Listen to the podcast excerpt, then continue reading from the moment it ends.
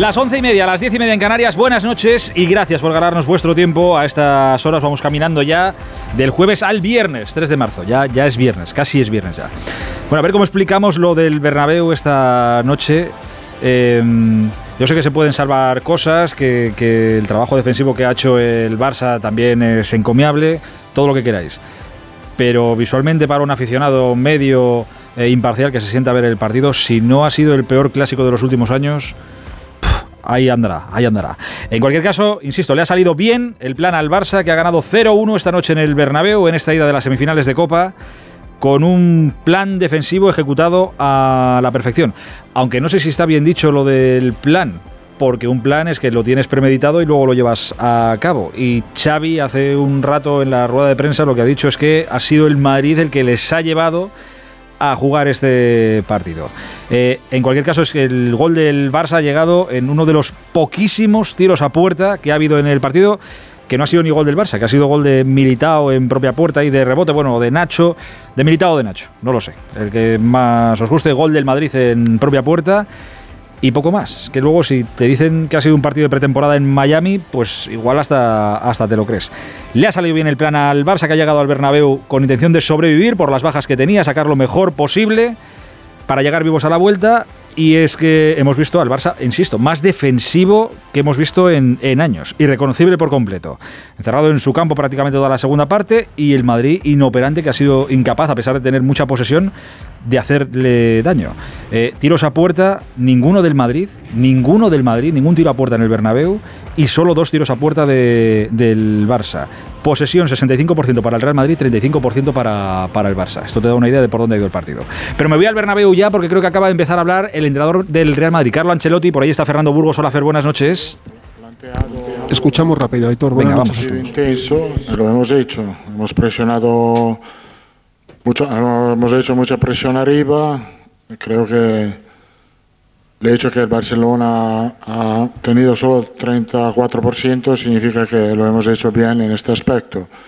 Donde se podía hacer mejor era acertar más el último tercio, pero eh, ha sido difícil buscar oportunidad porque las líneas eh, defensivas estaban muy cerradas, hemos hecho, hemos eh, jugado por fuera, mm, pusimos mucho centro, pero ellos atrás, eh, sobre todo en los balones aéreos, son muy contundentes. Creo que el partido ha sido el partido que queríamos hacer, obviamente no resultado, pero un partido que nos da confianza para el partido de vuelta. Afortunadamente son los primeros 90 minutos, no ha salido un buen resultado, tenemos eh, solamente que repetir el partido en Barcelona.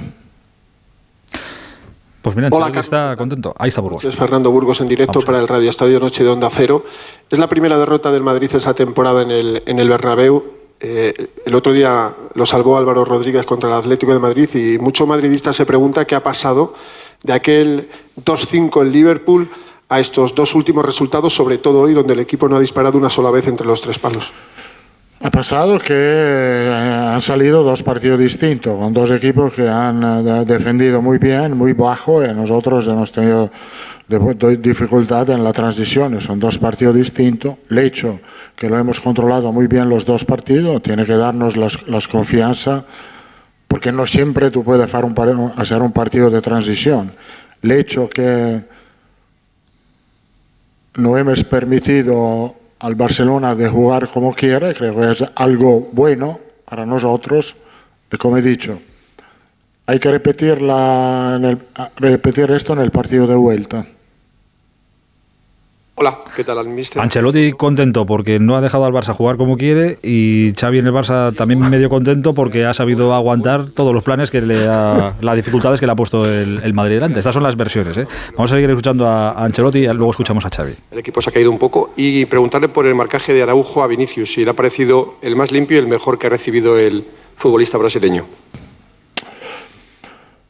Eh, Claro que el, eh, creo que el partido lo hemos empezado bien y terminado bien. Eh, después hay esto, esto error individual, un, un pase mal hecho, eh, que nos han buscado a la contra, eh, con un rebote nos han marcado. Es claro que ha afectado un poco el equipo, pero la segunda parte ha sido igual. No, no hemos permitido en ningún momento la salida o manejar con la posesión el juego al Barcelona.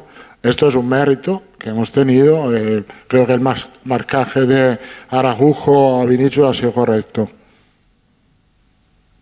Hola, mister, buenas noches. ¿Ves? Por gustarle le ha gustado hasta el marcaje que le ha hecho Araujo a, Vinicius, que es verdad que ha estado muy bien Araujo. Correcto. Correcto. Que, Correcto. tenía el Barça, que parecía una oportunidad señalada para sembrar dudas en el rival de cara ya no solo a la Copa ¿eh? o a la Liga. ¿Cree que puede dejarse cero tiros entre los tres palos en 97 minutos? hemos dicho, estamos, eh, ya he dicho, Así es. satisfecho por el partido, porque no siempre tú tienes la oportunidad de contra, contra un equipo como Barcelona es muy complicado controlar el juego como lo hemos controlado hoy.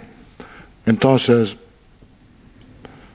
consciente que hay que remontar, no, es la primera vuelta que remontamos una eliminatoria.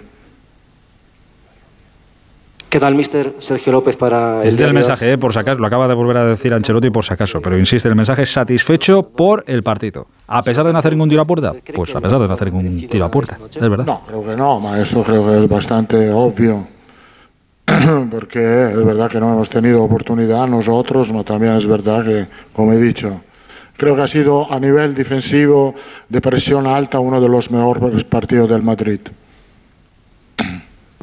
Hola, eh, David Álvarez del País. Tenía yo encelado con que el partido me había parecido de los peores clásicos y al final eh, mm, me, estoy equivocando por completo. Escuchando a los entrenadores, por lo menos, sí, ha debido ser una oda al fútbol. Quisiera. También el Barcelona ha conseguido que el, Madrid no ataque como, como quería o que no tuviera eh, ese fruto.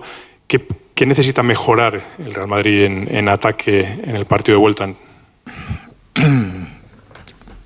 Yo creo que el partido de vuelta, si somos capaces, como he dicho, de, tener esta intensidad, vamos a, tener más oportunidad, porque no creo que el Barcelona puede plantear un partido así defensivo en el, en el Camp Nou. Hola Carlos, Abraham Romero El Mundo. Eh, le quería preguntar por el colegiado, por Monuera. Eh, da la sensación, por lo menos desde fuera, que desde la tarjeta a Vinicius en la primera parte hasta el descanso hay un tramo de agitación, llamémoslo eh, emocional en el estadio, los jugadores muy enfadados y, por eso le pregunto, usted muy enfadado. no sé qué le ha parecido la actuación del colegiado. Gracias. Creo que en general la actuación ha sido buena, ha sido este momento donde se ha complicado un poco el partido, un poco de, nervios, después nada, no ha pasado nada. Aprovechando, mira, que, le preguntan ahora a que le preguntaban a Ancelotti por, por, los árbitros, por Munera Montero, por la actuación de Munera. Munera Montero no ha estado hoy en esa convocatoria en la que han hablado los árbitros. Hoy hemos escuchado a los árbitros, luego lo comentamos y escuchamos lo que hay que escuchar pero sí eh, os digo importante, bueno, mensaje de unidad, de confianza en que ningún árbitro ha estado involucrado en, nada. La cruz a Estrada Fernández por haber presentado la denuncia en solitario está más que, más que hecha. Han dicho que, sin dar nombres, han dicho que ha habido un árbitro que no contestó aquellas famosas preguntas que les mandó la federación a todos sobre el tema este de Negreira. No lo han dicho, pero de alguna manera sí han dicho y han apuntado a Estrada Fernández y sobre todo eh, alguna otra cosa importante. Por ejemplo, que la UEFA ya ha preguntado a la federación qué está pasando. Ojito a, esto, ya no es una cosa que pasa aquí, que fuera no preguntan. Bueno, ya hay organismos importantes como la UEFA preguntando qué está pasando ahí, qué es esto. Y desde la federación eh, han apuntado a una persona que conocía lo que estaba pasando y que no dijo nada. Una persona que ocupaba cargos gubernamentales. O sea, no trabajador de la federación, no, no que ocupaba cargos gubernamentales y que sabía lo que estaba pasando y se cayó sin decir nada. Han preguntado, le han preguntado luego, porque tampoco han dado nombre, si era eh, Albert Solé, el que fuera secretario de Estado para el Deporte, el que hasta hace poquito ha sido director general del Consejo Superior de Deportes eh, y que también ha sido eh, directivo del Fútbol Club Barcelona. Bueno, han dicho que no daban nombres, pero el nombre que está sobre la mesa es el de Albert Soler. Y esto sí que es muy grave, porque había alguien trabajando en el CSD que podía haber denunciado todo esto porque era conocedor de su etapa como directivo del Barça y se cayó y no dijo absolutamente nada. Pero bueno, han pasado muchas cosas en esa comparecencia de hora y media que, han dado hoy los, los árbitros. Creo que sigue hablando Carlo Ancelotti, sigue por ahí, ¿sí? ¿No? ¿Ya ha terminado Fer? No, no, no. Sí, ha terminado ahora mismo, hace 30 segundos. No, no ha dicho más de lo que hemos escuchado. Se puede decir que la esperanza es lo último que, se pierde, pero yo esperaba un poquito más de, autocrítica, sobre todo después del, partido. Es verdad que ha tenido el 65% de posesión pero chicos, no has rematado una sola vez entre los tres palos. Has tenido la ocasión al final de Rodrigo Gómez que se ha marchado por 10 centímetros a la izquierda de la portería de Ter. Es que el Madrid ha hecho muy poco, pero muy poco. No sé si se esperaba este Barça.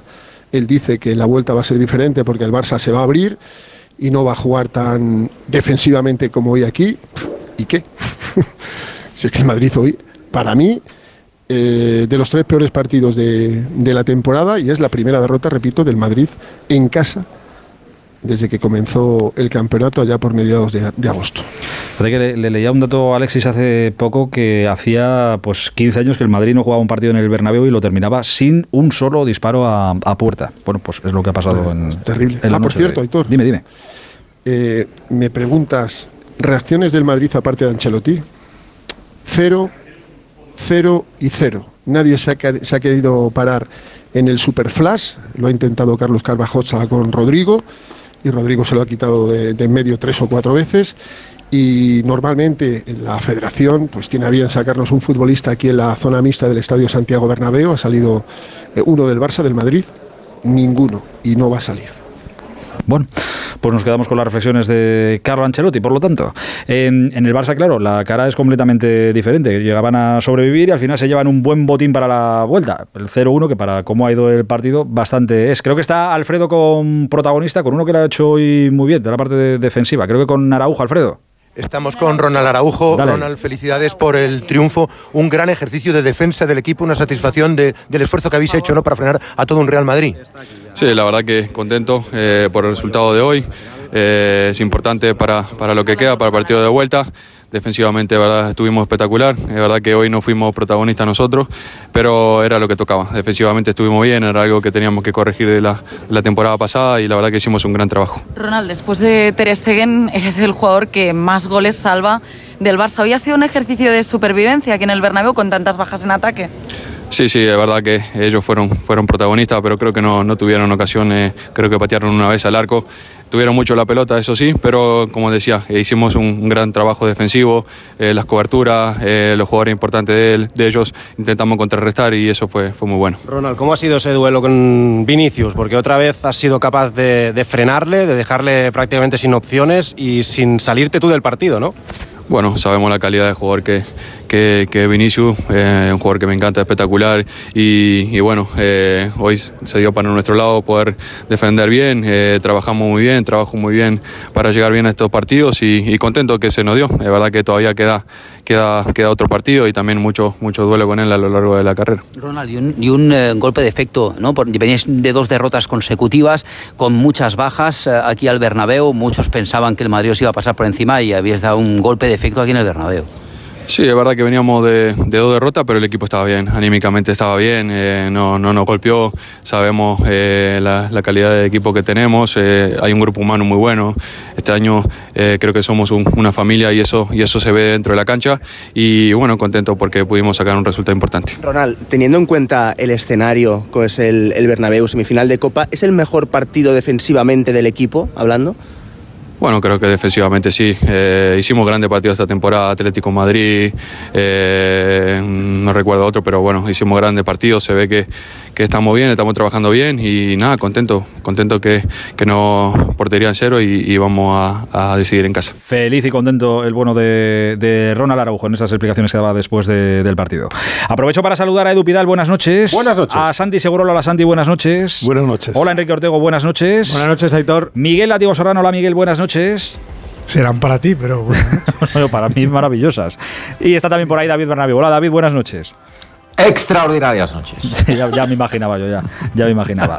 Eh, pues fíjate, yo de verdad, eh, a pesar de haber escuchado, bueno, antes de, nada, eh, Alfredo, estás, sigues por ahí, ¿verdad? Sí, sí, aquí estamos en la zona mixta del Santiago Bernabéu, se marcha ahora la expedición del Barcelona, se va a Ronald Araujo con el resto de los compañeros y si quieres vamos ya a escuchar también otra reflexión mm, de por qué se había jugado el partido así y explicamos un poco Xavi esa posesión sorprendido, le decían 35% de tu equipo qué tal se había sentido y razonaba un poco el desarrollo del partido. Nos ha dominado con balón, nos ha dominado con balón, no hemos sabido encontrar la solución con balón, salir de esa presión alta, nos ha costado, nos ha costado, podíamos, podíamos haber eh, empatado perfectamente, pero el equipo ha estado muy bien, solidarios y defensivamente ha estado espectacular, espectacular.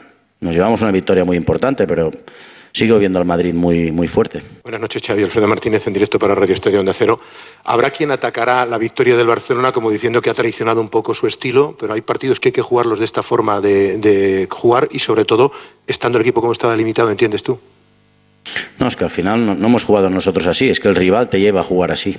No hemos estado bien con balón hoy. Normalmente estamos mejor, con más posesiones, menos espesos a la hora de perder balones, menos imprecisos, saber cuándo atacar, saber el momento justo cuándo, atacar y cuándo no. Pero bueno, hoy pues no hemos elegido bien en muchos momentos, pero aún así el rival te lleva, te ha presionado todo el partido. Nos ha presionado prácticamente todo el partido, ha ganado duelos físicos, se le han jugado el mano a mano con tres centrales como Nacho, Rudiger y, y Militao, que es difícil ganarle un duelo y y son ganadores físicamente, bueno, pues nos llevan a este partido. No hemos traicionado ningún modelo de juego, simplemente que, que el rival nos lleva a jugar de esta manera, pero también hay que defender, forma parte del, del juego.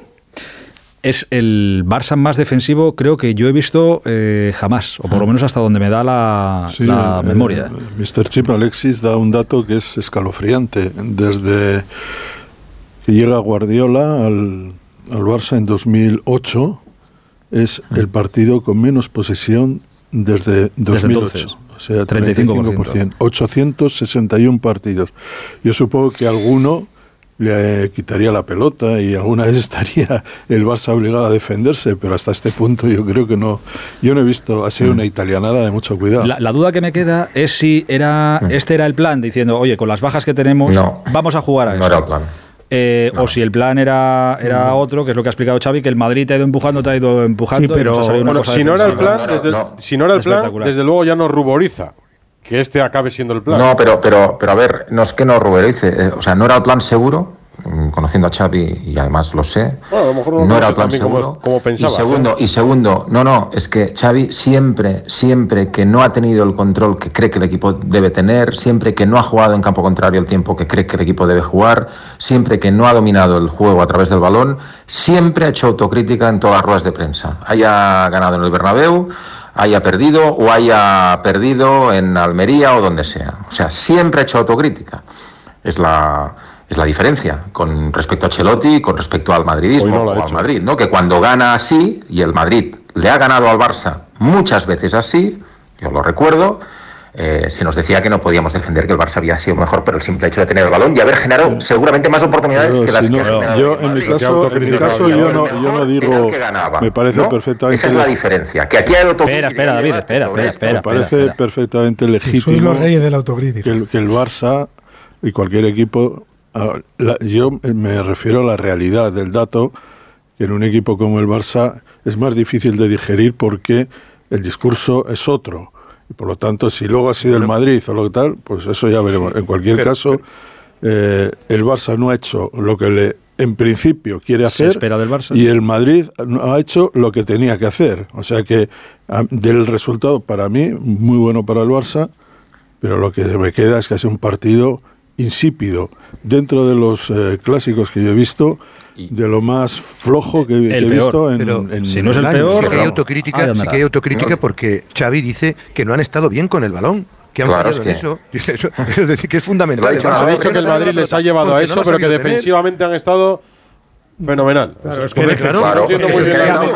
nadie puede negar, nadie puede negar que el, ejercicio defensivo del Barça hoy es prácticamente perfecto. Primero porque no tiene que hacer parada ni el portero. ¿Y la autocrítica dónde está? En decir que el Madrid ha no, Cuando han tenido la pelota no nos han autocrítica, que también hace, autocrítica la ha hecho. También hace un poco. Una cosa, la autocrítica, yo he escuchado la entrevista a Ricardo Sierra. Y la entrevista con Ricardo Sierra, nada más terminar el partido, Xavi Hernández ha dicho que estaba contento con el resultado, obviamente, porque ha ganado, pero estaba disgustado con el juego, porque cree que sin tener el control, muchas veces partidos se acaban perdiendo.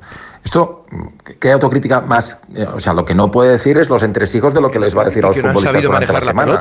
es que lo ha dicho muy claro. Y, y, os recuerdo un dato, ¿eh?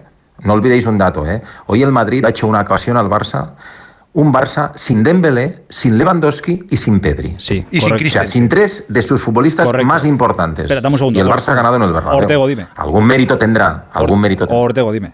Tiene un mérito, el mérito de, haber defendido extraordinariamente bien, pero yo lo único que de, de Xavi lo que ha dicho, que yo creo sí hay un parte de autocrítica, no me ha gustado, es que dice, es que nos han presionado alto y la presión alta, no, te han presionado alto solo los primeros 20 minutos, luego te han encerrado eh, eh, a nivel de empujarte, de empujarte, de, arrinconarte, pero ya no era una presión alta, porque era un dominio, era, era, estaba tan bajo el Barça colocado que ya no era presionarte, es que no, no, había que presionar porque el balón volvía otra vez al, ataque del Madrid, volvía otra vez, volvió otra vez. Sí es verdad que en los primeros 20 minutos, que yo creo que ahí es donde el Barça se ha visto sorprendido y ya no ha sabido meterse en el partido, esos 20 primeros minutos con Modric encima de Busquets, los dos laterales, Nacho y Carvajal altos arriba del todo, eso le ha sorprendido sorprendido al Barça, que no se lo esperaba, y ya de ahí no ha sabido reaccionar. Pero, lo que me refiero, vamos a ver, yo de verdad que lo digo en serio, que en la rueda de prensa no veo una autocrítica evidente. y, tampoco le se la pido. Pero qué autocrítica, si es que han ganado. por eso, Edu, que ha ganado el Bernabéu. Pero, luego me hablarás de la autocrítica de Ancelotti. pero perdona, no, pero yo saco el tema de la autocrítica porque el tema de la autocrítica la habéis sacado vosotros. La has sacado tú ahora, David cuando lo estás explicando, tú has hablado de autocrítica, perdona, y termino. Porque Edu. Y, la ha sacado Alfredo en la rueda de prensa. Y la ha sacado Alfredo en la rueda de prensa que en la pregunta en un juicio protestarían por argumentativa. Porque ya le dice: habrá quien diga que, que mm, te acusarán de ser defensivo y tal. O sea. Los dos con la venda antes de la herida. Que parece que tiene que pedir perdón por defenderse. Claro, no, no, si, ha ganado. Claro, si puede celebrar la victoria todo sin no, explicar pero porque sabíamos que el debate iba a ser este. Pero ya, lo, sabíamos que ya lo ha hecho en el Metropolitano. A ver, a ver, calma, calma. Ya lo hizo en el Metropolitano y le volvió a salir bien. De uno en uno que no me entero. Dime Lo que tenemos que darnos cuenta, lo que tenemos que dar cuenta es que ya el Barça es humano. El Barça es como todos los equipos. El 70% de los partidos, los 80% los domina y los gana y hay ya partidos, eh, el 20%, que no, no se ruboriza en defender, porque además no ha defendido bien.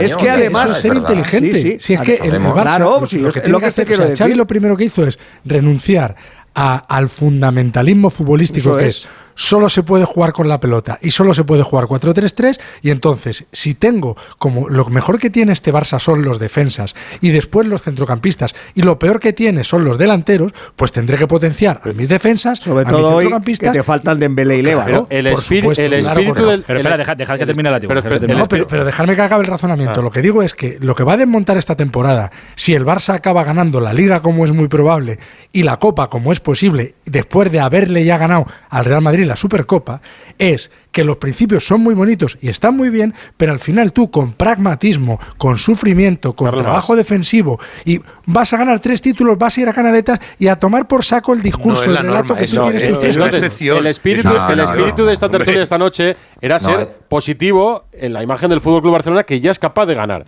O sea, que de Mars, los, principios de Mars, pero de Groucho. sin embargo, son David.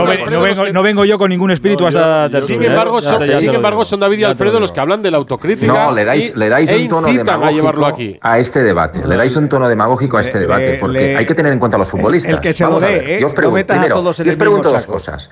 ¿Vosotros creéis que el Barça con Pedro en el campo hubiera hecho lo que ha hecho, hubiera tenido más el balón. Hablar de evidencia. Segundo, segunda cuestión. Eh, no hagas como, no hagas como Medina Cantarejo.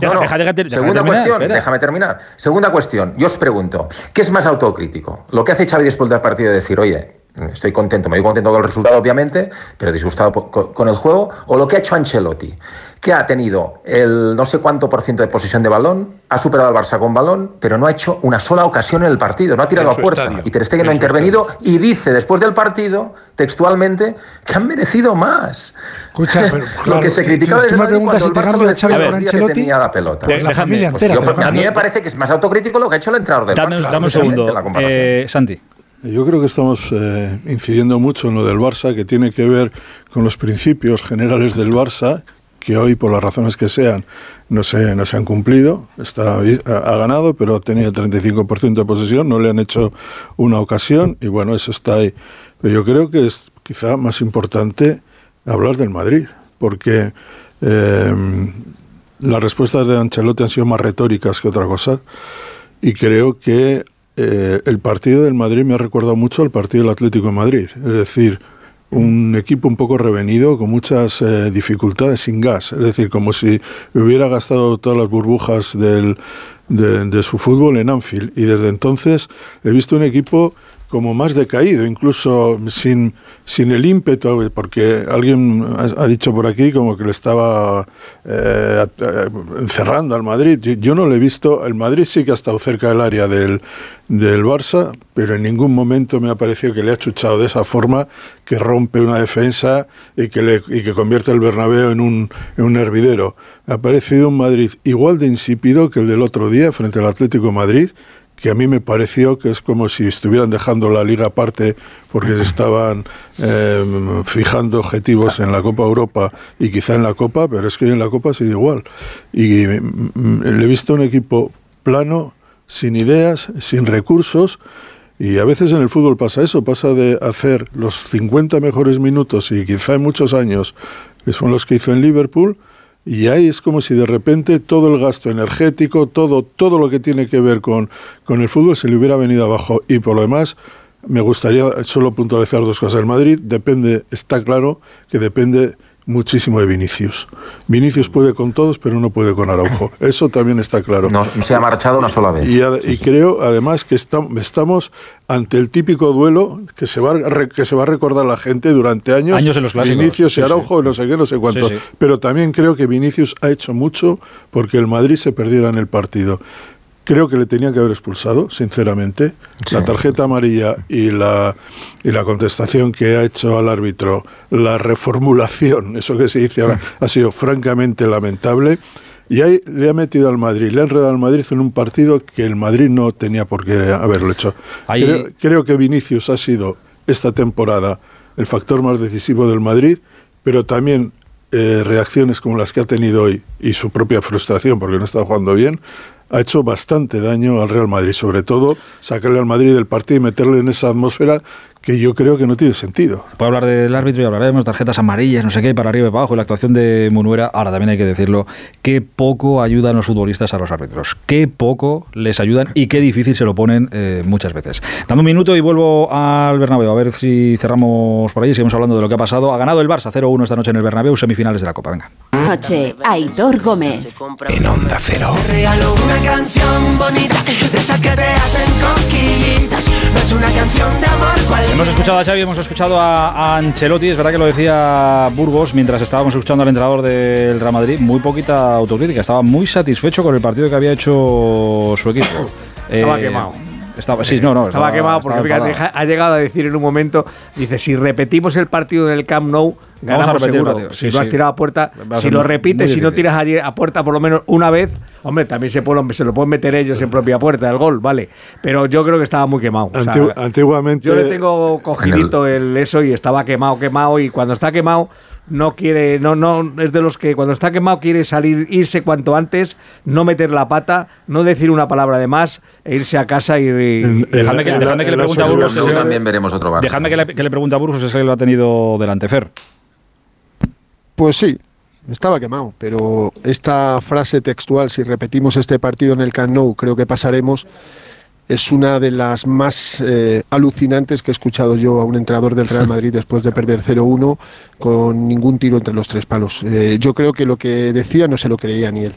No ha querido hacer, eh, no ha querido hacer, pues, pues eso, más leña del árbol caído, porque hoy el Madrid ha caído, evidentemente, y ha dicho, mira, la autocrítica en el interior del vestuario a mis jugadores, pero hoy ha, ido, ha habido futbolistas que, repito, han vuelto a quedar retratados. No se puede jugar andando al fútbol. En las universidades anglosajonas, sobre todo, hay una asignatura que ellos... No, sé por dónde me vas a salir ahora. no, no, que le da, le da mucho valor y es la retórica. Es decir, el arte muchas veces de no decir nada mm. y sin embargo... Eh, quedar como un campeón. Y hoy, la verdad es que como en tantas otras veces hemos elogiado a Ancelotti, por lo- hoy habría que, que elogiarle por el ejercicio de retórica tan brutal que ha hecho. Pues fíjate, Porque- yo, yo creo que sí que ha dicho cosas, ¿eh? lo que pasa es que ha dicho cosas que yo no me esperaba. no, yo, yo- esperaba algo de Lo, lo que ha de- dicho es que ha venido a decir que le ha encantado lo que estaba, que el juego del Madrid en la posesión y tal. O sea, de, de crítica no ha hecho ninguna. No o le- sea, aparte de que si estaría quemado y si vería la cosa que no estaba bien, es la vuelta, de, he quedado entera al equipo a lo largo del partido con los Claro. cambios. Pero es, que, es, pero es que es acojonante. ¿no? ¿No os dais cuenta que, que hemos escuchado a, a Ancelotti defender la, la posesión del Madrid y, Y al- y al Barça eh, le- estamos escuchando defender la- el, el modelo defensivo Bueno, que ha hecho Ancelotti- el Ancelotti- que es el mundo al revés. Eh, Ancelotti ha hecho un. Guardiola y Xavi ha hecho un Mourinho. Sí, pero, pero no es exactamente lo mismo, porque Xavi, insisto, cada vez que le ha pasado esto ha sido autocrítico. Yo recuerdo que Ancelotti, el año pasado, si os acordáis, en la semifinal de la Supercopa, que el Barça pierde 3-2 en la prórroga, que se montó el quilombo de que el Barça había celebrado una derrota. Cosa que no era verdad. El Barça lo que ponía en valor es que por primera vez volviera a competir contra un grande porque venía de lo que venía, ¿vale? Y me acuerdo perfectamente que al día siguiente le hicieron una entrevista en los medios eh, del club a Ancelotti, después de haber pasado la semi, y dijo que, claro, que hay muchas maneras de jugar al fútbol, que al final la posesión, si no generas, no sirve para nada. Esa es la diferencia. Esa es la diferencia. Es decir, Xavi, si no juega a lo que él quiere y a lo que él ha mamado y su equipo no le responde en el modelo de juego que él espera, siempre se queja. Lógicamente, si gana el partido está contento por el resultado, pero él siempre se queja. Y en cambio, hoy hemos visto por primera vez un entrenador del Madrid poner en valor la posesión, cuando no ha tirado ni a puerta, porque al final el Barça muchas veces lo ha puesto en valor si has generado oportunidades y no has tenido gol. Sí, pero, es pero que el David Madrid está- hoy pero no ha probado ni a Ter Stegen. Pero estar- Es que estaremos, es la diferencia. estaremos todos de acuerdo que después de escuchar cómo se pondera, y el propio Xavi es el exponente de todo ello, cómo se pondera el estilo, y un estilo de posesión, y un estilo de atacar mediante el balón y de defender teniendo el balón, que hoy veamos y hayamos visto al Barça con un 35% de posesión, encerrado Claro. prácticamente en su campo, toda la segunda con- parte. el Es que a mí con- haciendo no- con no- no me gusta. otro, ¿eh? No. Sorprende Eh, mucho. no me gusta, pero es que, pero es que el sorpre- pero sorprende muy mucho. trascendentes, ¿eh? Que, que sí, que sí, que sí, que sí, está muy bien, pero que, Bueno, pero que sorprende. bueno, si bueno, yo, es que sí, no, es que si El el ha llegado a la época del del partido de hoy. pragmatismo. O sea, sinceramente.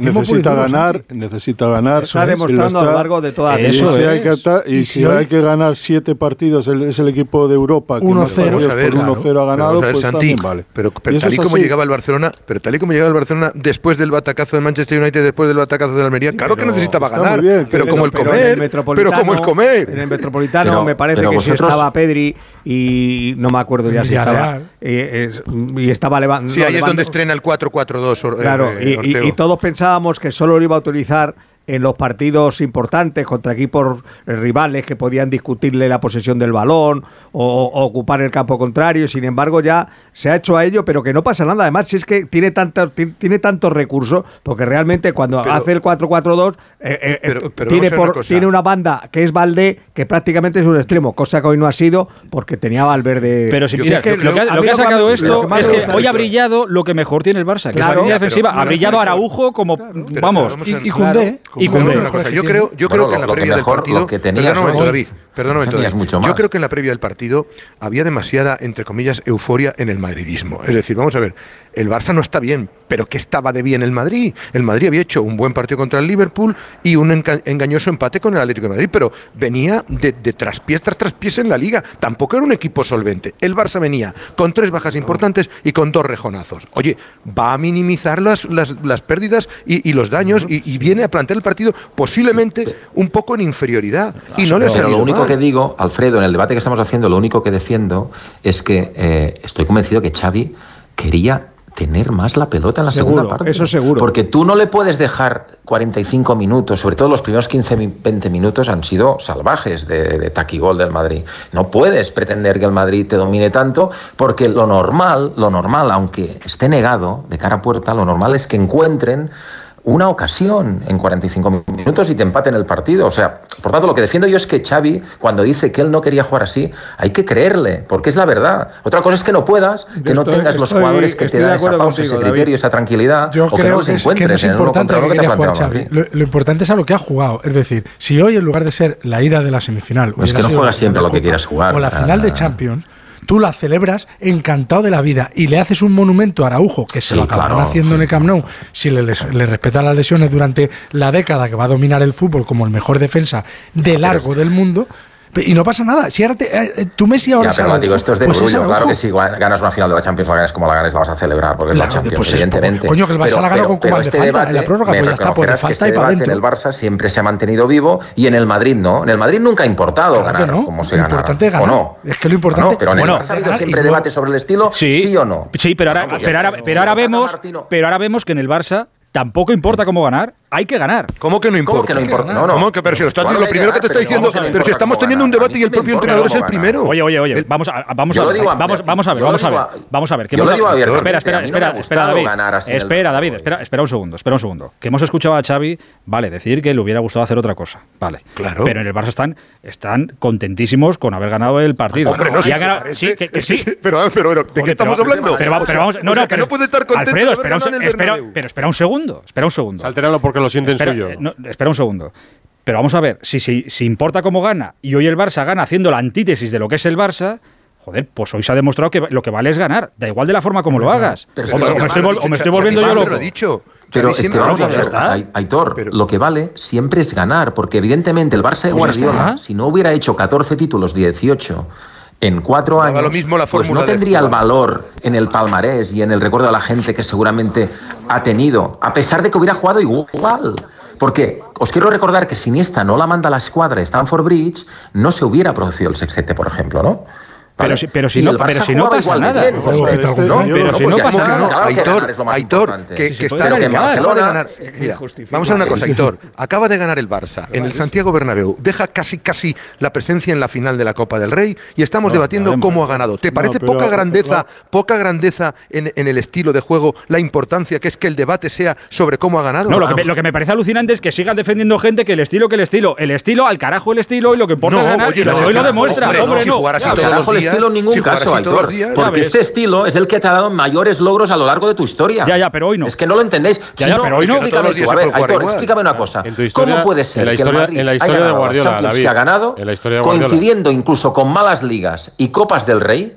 ¿Eh? El Madrid ganó la séptima. Caramba, que si no la ganaba quedaba fuera de las competiciones europeas. no te porque vayas iba ahora a la en séptima Madrid, Liga. no. No ha ganado una Hay- sola hay- hay Champions dos sin cosas a la mí que Liga. me parece Es que es- es que es sobre muy esto distinto, pero es que es podemos muy estar distinto. hasta el siglo XXIII Y- y y más, y debatiendo más. sobre Hay el dos Champions ganando la árbitros. Y seguiría Sí, sin marcar goles el Madrid. pero, no, sí, yo lo, lo que sí creo, lo que sí creo es que Nos han quitado la bufanda. que tiene que tiene No, no, no. relevancia por, por estadística cuando menos, ya que hablamos tanto de la, de la estadística en el fútbol, del big data, que después de 861 partidos, 865 partidos, que son muchos partidos, el Barça haya tenido la cifra de posesión más baja prácticamente desde que hay estadísticas en esta historia. Pues, por lo tanto, creo que algo dice del partido.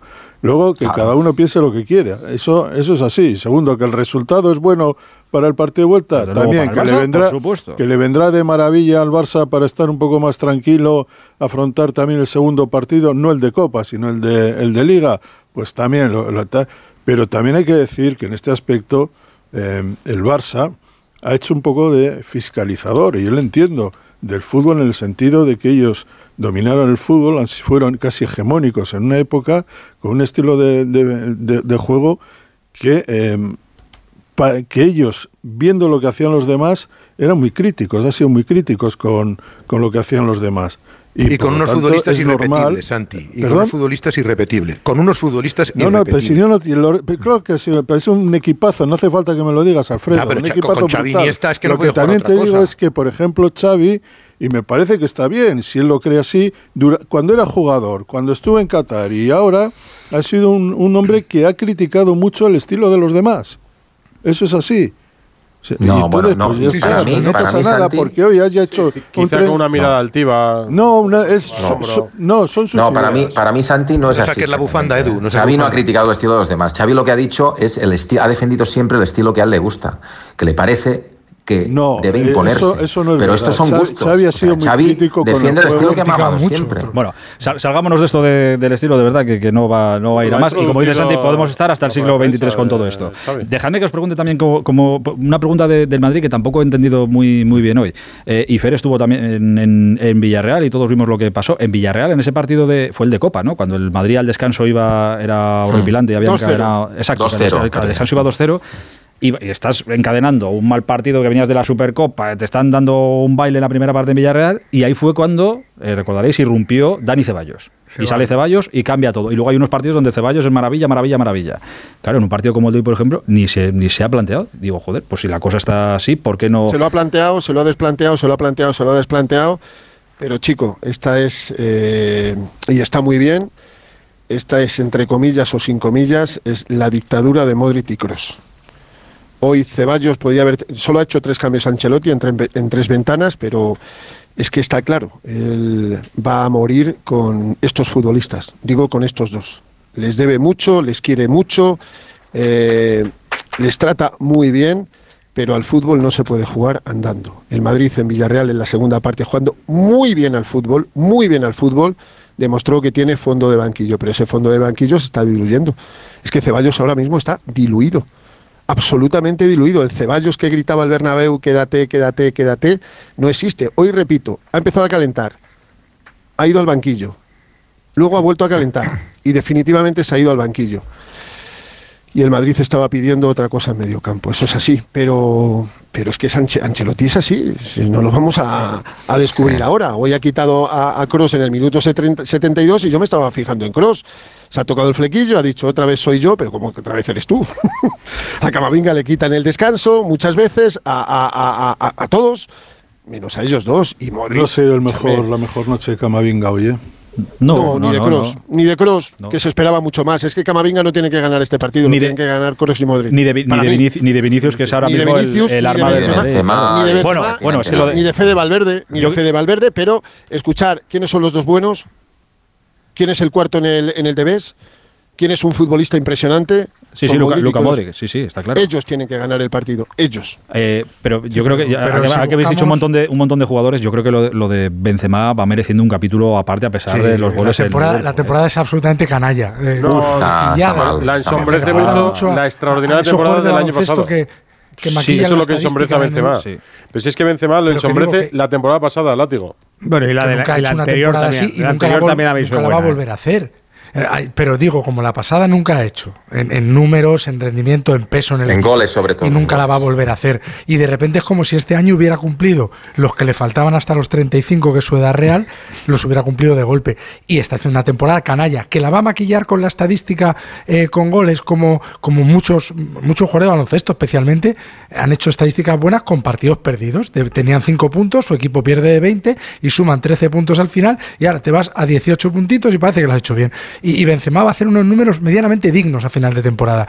Pero o cambia mucho la dinámica o es que tiene partidos. El de hoy ha sido un partido canalla, un partido canalla que no hace nada, que no, que no aparece en el juego, que no se, que no filtra pases, que no se ofrece entre líneas, o sea que no ha hecho absolutamente nadie. El equipo, si no, si Vinicius no está inspirado, el equipo es el único, absolutamente remate, el único Miguel, remate romo, que ha sido gol, nada. el único remate a la portería del, del Madrid que ha sido gol ha sido anulado después de un jugadón de, de Benzema. Pero fíjate, Sí, Miguel, Benzema yo creo que aparecer sí ha aparecido. Por eso nos hemos dado cuenta que ha estado mal.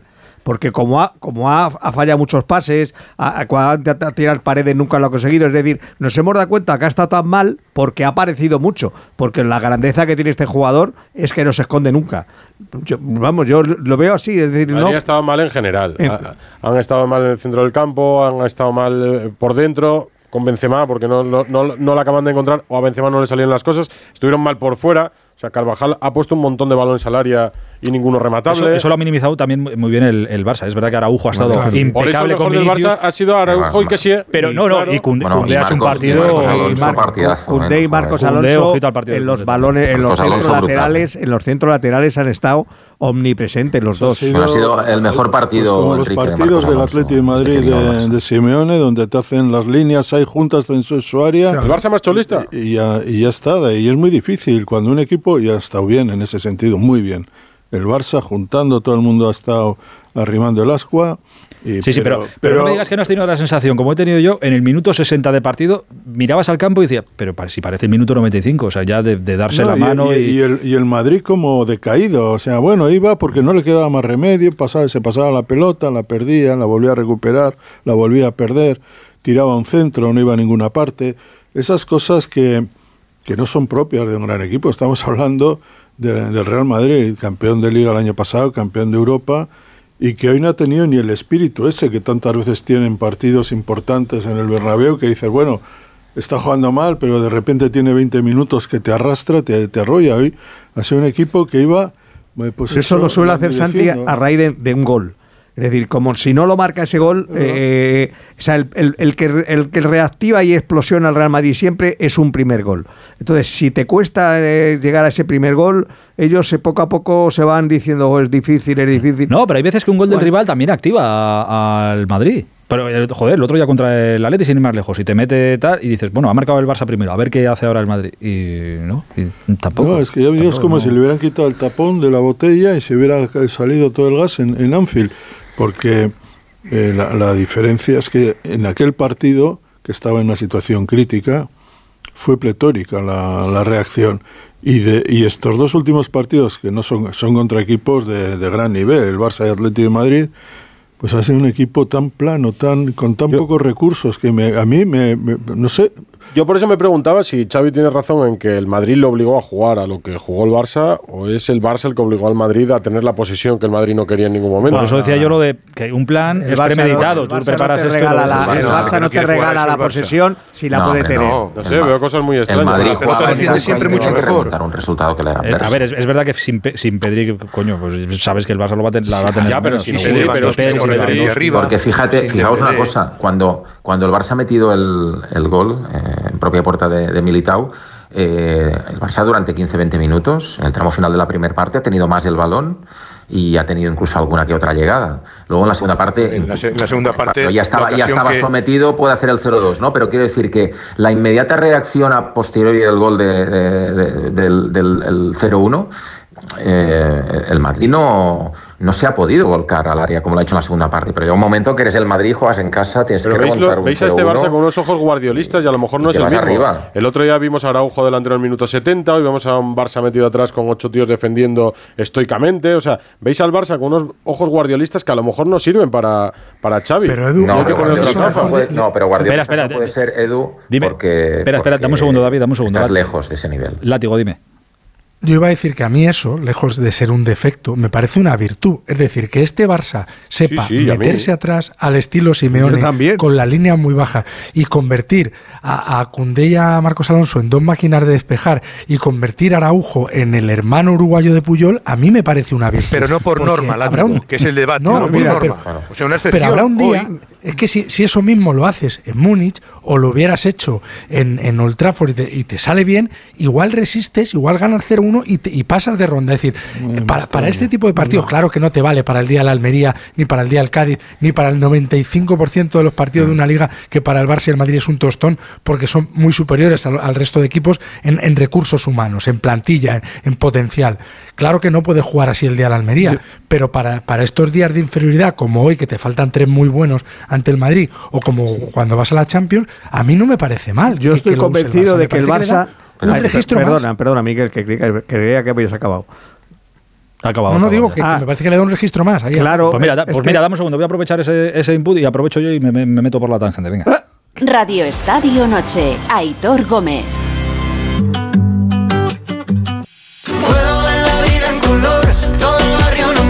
Vamos a ir cerrando ya el Bernabéu. Burgos, ¿sabes de No qué? acabado. ¿Qué? Que- que iba- ah, voy, voy, voy. Es verdad. empezar. Es verdad, voy, con- voy No, contigo, te lo prometo. Simplemente quiero decir una cosa, que yo estoy convencido de que eh, Xavi no ha trabajado el, la- el- el ejercicio defensivo de hoy ni el del Metropolitano, pero le salió también en el Metropolitano ante un buen Atlético ese día. Y le ha salido también hoy que parece... Es una alternativa más al juego. No, no, que eso seguro, pero que parece que incluso lo trabaja mucho, porque es que hoy las, los relevos, las coberturas, las vigilancias, dentro de que cuando, cuando atacas tanto no puede haber tanta vigilancia sobre el delantero contrario. Pero es que era todo parecía, hasta Rafiña, que a lo largo de la transmisión ha sido muy criticado. Pero yo te digo una cosa, el partido de Rafiña defensivamente a Xavi... Se es muy bueno, de lo que más le ha gustado. De lo que más le ha gustado de todo lo que ha hecho. El pobre Rafiña se le criticaba porque agarraba la pelota y tenía 70 metros por delante y no se los salta es que le ha ayudado no le ha echado manos, gitano, le ha echado manos a, a, Araujo es al que más manos ha echado Araujo ha tenido mucho compromiso, mucho compromiso. Hoy, por eso digo, voy cerrando. Pobre tenía un horizonte, horizontes lejanos. Como el Oliver y Benji, que no acababa aquello. Voy cerrando el Bernabéu. Eh, Burgos, ¿sabes de quién me he acordado viendo el, partido que, estaba siendo horrible, horrible? Me estaba acordando y digo, joder, el que se haya atrevido ha dicho, venga, eh, le regalo a mi hijo, a mi pareja, lo que sea, va a pagar 800 euros por ir a ver el partido al. Oye, hay gente para todo. no, no, ya, ya, ya sé que hay gente para todo. Ya, pues, un abrazo, un abrazo gigantesco por la, experiencia de ir a ver un clásico, pero. El resto de lo que Pues ha habido 63.331 que han pasado frío, se han dormido porque esto ha sido un tostón. Sí, es eh, para eh, mí casi, es, casi ha sido mejor el postpartido que el partido en sí. Pues pues fíjate, Fernando, la radio, Fernando el, el, otro día un derby Madrid-Aleti era primero contra no, segundo contra cuarto. Hoy ha sido primero contra segundo. Vaya dos partidos que han hecho. Y ayer, y ayer decía, Hitor, ayer decía Hitor que, partido más. Y, luego la Real encima, que durante media temporada la Real nos ha encantado. Ahora la Real también está. O sea que digo, joder, los cuatro primeros están para el tinte. En mi defensa, en mi defensa diré que te, que te, dije, a ver lo que pasa mañana. Y tú me dijiste, no, hombre, no, el de mañana, no, no, ya verás, es el de mañana. Luego, he visto otra de las imágenes del Madrid, Barça. Otra de las imágenes del partido ha sido el rifirrafe que han tenido Xavi y Dani Carvajal, que si tonto eres tonto, que si listo, y al final sí. hemos visto un bonito gesto. Se han abrazado, sí. Sí, sí sabían bueno, lo que, que sabemos, sido. Lo que sabemos es, eres muy tonto de Xavi a Carvajal. Lo de listo no lo sabemos, pero lo, lo de eres sí, muy sí, tonto. Hay, sí, hay unas, hay unas imágenes de vamos. De listo. Que, bueno, no, sí, ¿qué, ¿qué, más da? yo prefiero que me llamen listo. Bueno, yo, yo, prefiero que me llamen listo. Lo que sabemos es que ha terminado bien, que se han abrazado los dos y que ha sido. Pero porque son dos porque son dos tíos, vamos a ver, pues. De fútbol, joder, pues evidentemente. Los tíos competitivos. Como ha tenido el, eh, sí. Como ha tenido el rifirrafe Carvajal con, con Valde, que le dice, Valde, ¿qué haces? Claro, pues, pues, en el fragor de la batalla, pero luego te pegas un abrazo y aquí paz y después gloria. Correcto, pero ah, eh, igualmente te digo, hay gestos y posiblemente este partido, eh, con el reglamento en la mano, este partido tenía que haber terminado, no 11 contra 11, tenía que haber terminado de otra manera, pero hay gestos y hay formas de acercarse a los árbitros, de verdad, que si llevan otra camiseta a los jugadores, jugadores hoy eh, no termina más de uno y Munura hubiera no, tenido que, yo, que creo que, más de uno. yo creo que Vinicius. Bueno, Vinicius eh, se le ha acercado con el. Después de la primera amarilla es escandaloso. Eh. Sí, pero creo que es o sea, no también que se le acerca otra vez. a cargarse encarado. el partido y a expulsarle. O sea, yo creo, que es por las dos, yo creo que es por las dos partes. ¿eh? Por las dos, no te puedes acercar al árbitro. Sí, sí, seguramente. Pero el árbitro en la primera parte ha sido muy condescendiente con las entradas y luego ya en la segunda ha tenido que parar porque si no se le iba. No ha sido un buen día para los árbitros en general. En general, no. La verdad es que, la verdad es que no. Pero que, han apoyado bastante poco y que y los gestos, es que me fastidio hoy porque ha sido un partido de guante blanco y ya está. Y, mira que ha habido una guerra ahí Vinicius-Araujo y ha sido todo muy limpio y demás. Pero yo insisto en que hay gestos de, de Vini que tiene que, que, hacérselo mirar, que no hace falta que esté arengando a las masas cada dos por tres, que no hace falta que sea él el que señala al árbitro y le diga no sé qué. Lo, lo hemos dicho mucho. que era tarjeta amarilla. Y ha montado un pollo que ha sido eh, muy desagradable y además retándole al árbitro y señalándole con el dedo y riéndose. Claro, eh, un árbitro un poco menos condescendiente lo saca a patadas de allí. Es que estoy convencido, Santi, que Munuera ha decidido en aquel momento no cargarse el partido, eh, cargarse entre comillas, y dejar al Madrid con 10, pero. En realidad, eh, sido, no creo que le haya beneficiado al en La repetición es tremendo. No lo sé, pero igual, que, hay, momentos. Es para, yo, que el árbitro es tiene para que la atención o sea, desde el propio club. Lo haga Vinicius, o lo haga Jordi Alba, o lo haga cualquiera de los que no son especialistas. Quien sea, quien sea o Gaby, que también va a, la, a, la, a, esta, las ganas. No, Gaby, pero Gaby, puede acabar cualquier día también con doble manilla, pero fácil. Gaby podría irse todos los días en, a, la calle, porque es que eh, todos los partidos tiene dos o tres, aparte de que es reiterativo en, en la falta. Eh, pero es que tiene dos o tres de esas que como no también sabe frenar... Mucho, es que no, le no, y además, y además no mide... No mide, eso, es. Lo que, eso es lo que, eso es lo que te, eh, quiero decir, David, lo mismo. Que él no mide. Él, él, no él, él no ya va, va, va, tan, pero no va tan ciego. Él va a 100 y a 100. Sí, sí. Pero no mide ni el contexto, porque quiero recordar es. que se pierde la vuelta en Old Trafford cuando ya sabe que Pedri en el Camp Nou está lesionado. Sí, sí. Pero es su Y forma de jugar, una David, tarjeta es su forma de incomprensible. jugar. Y hoy lo y en lo y, malo. y- y- Ya, y hay que recordar que contra Valencia no va a jugar. podemos- Ya, pero, pero Alfredo, eso, que a también, Pedri. Pero si eso que también se dice muchas veces de Vinicius, claro. que, que su forma de jugar, ya, ya, pero en su forma de jugar cualquier día te deja con 10 Claro. y te revienta el Pero una cosa, pero una, hay que- una cosa es protestar, una cosa es protestar, que sea tu forma de jugar, y otra cosa es que cuando vas vas al límite. Es distinto, es fútbol. Te puedes pasar, efectivamente, de frenada. Tan malo está lo no uno como el otro. Tan malo está lo No, uno no, como el otro. No, o sea, pero los no dos tienen que madurar Yo- y los dos tienen prefiero- que aprender. Yo prefiero, yo prefiero que a un jugador mío le expulsen porque se va un poco de frenada por va a luchar un balón, que no que lo expulsen por protestar. Yo ha espero que no le- parecido que no- prefiero que no expulsen a ninguno. son- Me ha parecido que Vinicius, No, Vinicius está son- frustrado hoy por, por lo de Araujo, que lo ha visto. Eh, otra vez tengo esta pared, otra vez tengo Sí, que sí, volver a, y pegarme con- y no puedo y no puedo y no puedo y al final yo creo que eso le ha pesado. Dime, dime Fer, que, que os tengo que cerrar, si ya sé que estáis solos. 210 partidos de Vini con el Real Madrid, cero expulsiones, repito, cero expulsiones. Sigo ganándole la apuesta al látigo. Llevamos 38 partidos de temporada, quedan aproximadamente Quedan dos en el campo. 20, ¿no? Quedan 20. eh, bueno, vamos a esperar látigo, pero estoy aguantando apuesta? 38 partidos cuando tú al segundo ya decías que le expulsaban. Bueno, de momento. Yo, claro, yo ¿no? estoy seguro que le expulsan este año. La apuesta que, que estaba en juego la casa, ¿no? La casa de Málaga contra la casa de Ávila. La casa y un barco. Ah, vale, vale. Perfecto. Una barco, además velero. Un barco velero como el de. Cruzó ¿quién la bahía. cantaba barco velero? De 10 Eh, metros. José Luis Perales. Cruzó la bahía, sí, sí. Eh, Alfredo Fer, un abrazo gigantesco. Cuidaos mucho. Frías noches, buenas pero noches. buenas. Hace frío, pero sí, siempre aquí buenas estamos noches. En la, en la Plaza de los Sagrados Corazones expiando nuestras. Nuestras penas. Pasa, pasa por Cibeles Algunos más penas que otros, con Raúl Espínola también. Bueno, de, momen- de momento no está mal. El Madrid ya ha pasado dos veces por Cibeles este año, David. Venga, un saludo. Un abrazo. adiós, adiós hasta ahora. Sí, Y- vais a celebrar noches, ¿eh? Supercopas ahora, o Pero, pero Europa, o- te, te cre- te creces de una manera.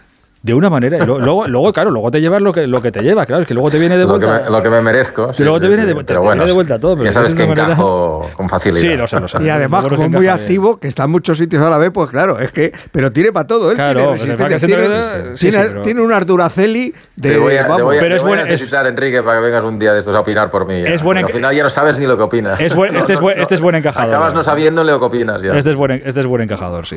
Eh, por cierto, ¿cuándo es el, el próximo clásico que, que tenemos, que es el de Liga, que es en 15 días? 19, ¿no? 19, 19. 19 de marzo en el Camp Nou. San José. El día de San José. Pues Día nada. de San José. sí. ¿Será mejor ese partido que el de hoy, Santi? ¿No nos aventuramos? No, nos aventuremos.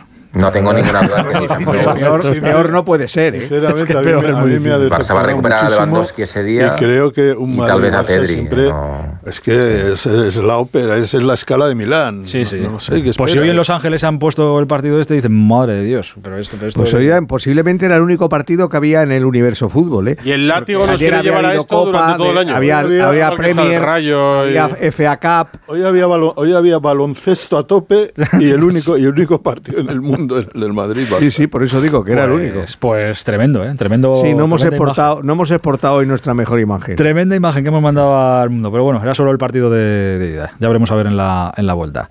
Eh, cerramos el asunto clásico. Vamos a por otro asunto que estos últimos días también está siendo Que es clásico. clásico también. Sí, Estadio Noche, Aitor Gómez. Son las 12.35, hora menos en Canarias. Teníamos ganas de que llegara el jueves por, varias razones. Primero, por oye, por ver lo que pasaba en el, en el clásico, eh, decepcionante, podemos decirlo, sí, la verdad. Eh, y teníamos ganas también porque el jueves era el día señalado porque íbamos a escuchar eh, las primeras reflexiones de los árbitros, de los árbitros españoles, después de todo lo que hemos conocido estas últimas semanas sobre el caso Negreira, que es lo bastante serio y lo bastante preocupante como para no tomárselo ni mucho menos a, broma y, por eso teníamos ganas de ver qué decían los árbitros después de, después de todo esto. Eh, ha hablado Andrew Camps, el secretario general de la federación, creo que es secretario, general, no quiero cambiar el, cargo, y ha hablado el presidente del Comité Técnico de Árbitros. Han transmitido varias cosas. Han transmitido varias cosas. Han transmitido unidad, han transmitido confianza plena eh, en todos los, árbitros. Eh, lo ha dejado muy claro Medina Cantalejo. No hay ninguna prueba que ensucie o que pueda eh, poner en duda que alguno de estos árbitros haya estado tal. Es verdad, es verdad. Apuntan, han apuntado a un árbitro que sin nombrarlo lo han nombrado, que es Estrada Fernández, que tiene ya una cruz enorme, como un castillo de, de grande.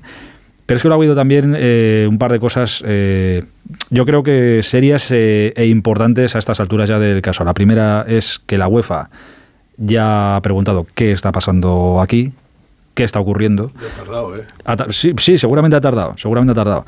Eh, y está bien recordar, bueno, primero eh, quiero incorporar a la charla a Gonzalo Palafox, que ha estado en, en esa comparecencia de hora y media larga. Hola Gonzalo, buenas noches. ¿Qué tal? Muy buenas a todos. Y al director de Radio Estadio, a Edu García, que estos temas yo sé que le, que le gustan mucho. Hola Edu, buenas noches. ¿Qué tal, Aitor? Buenas noches a Iba, todos. iba para árbitro y se quedó. Y se en- quedó, y se quedó en periodista, fíjate, claro. Eh, tendría la cuenta más llena si hubiera sido árbitro, las cosas como son. Eh, y mira que la tiene ¿Te llena ahora. Y mira que la tiene llena ahora. contrato. Sí, sí. Hay que, eh, a esto de, de la UEFA, eh, ahora explicará Gonzalo todo e intentaremos esa hora y media condensarla para que sepáis lo más importante que ha pasado ahí. ¿eh? Pero a esa pregunta de, de la UEFA que uno puede decir, bueno, vienen a investigar esto tal, ¿por qué es importante? Es que leía un artículo y está bien recordarlo, que leía un artículo en marca de José Félix Díaz, de nuestro compañero, que recordaba, oye, que aquí no se entra en Champions o en Europa, no se juegan las competiciones europeas porque uno quede primero, segundo, tercero. No, no. Es la UEFA la que te invita a todas las temporadas. Lo que pasa que se da hecho que se da por hecho que no pasa absolutamente nada y que vas para adentro si has quedado primero, segundo, tercero, cuarto y ya está. Pero es la UEFA la que te invita. Por eso es importante que la UEFA ya haya preguntado y decir, eh, ¿qué está pasando ahí? Y luego me parece muy importante, a la par que muy grave, muy grave, lo que ha puesto hoy sobre la mesa la federación.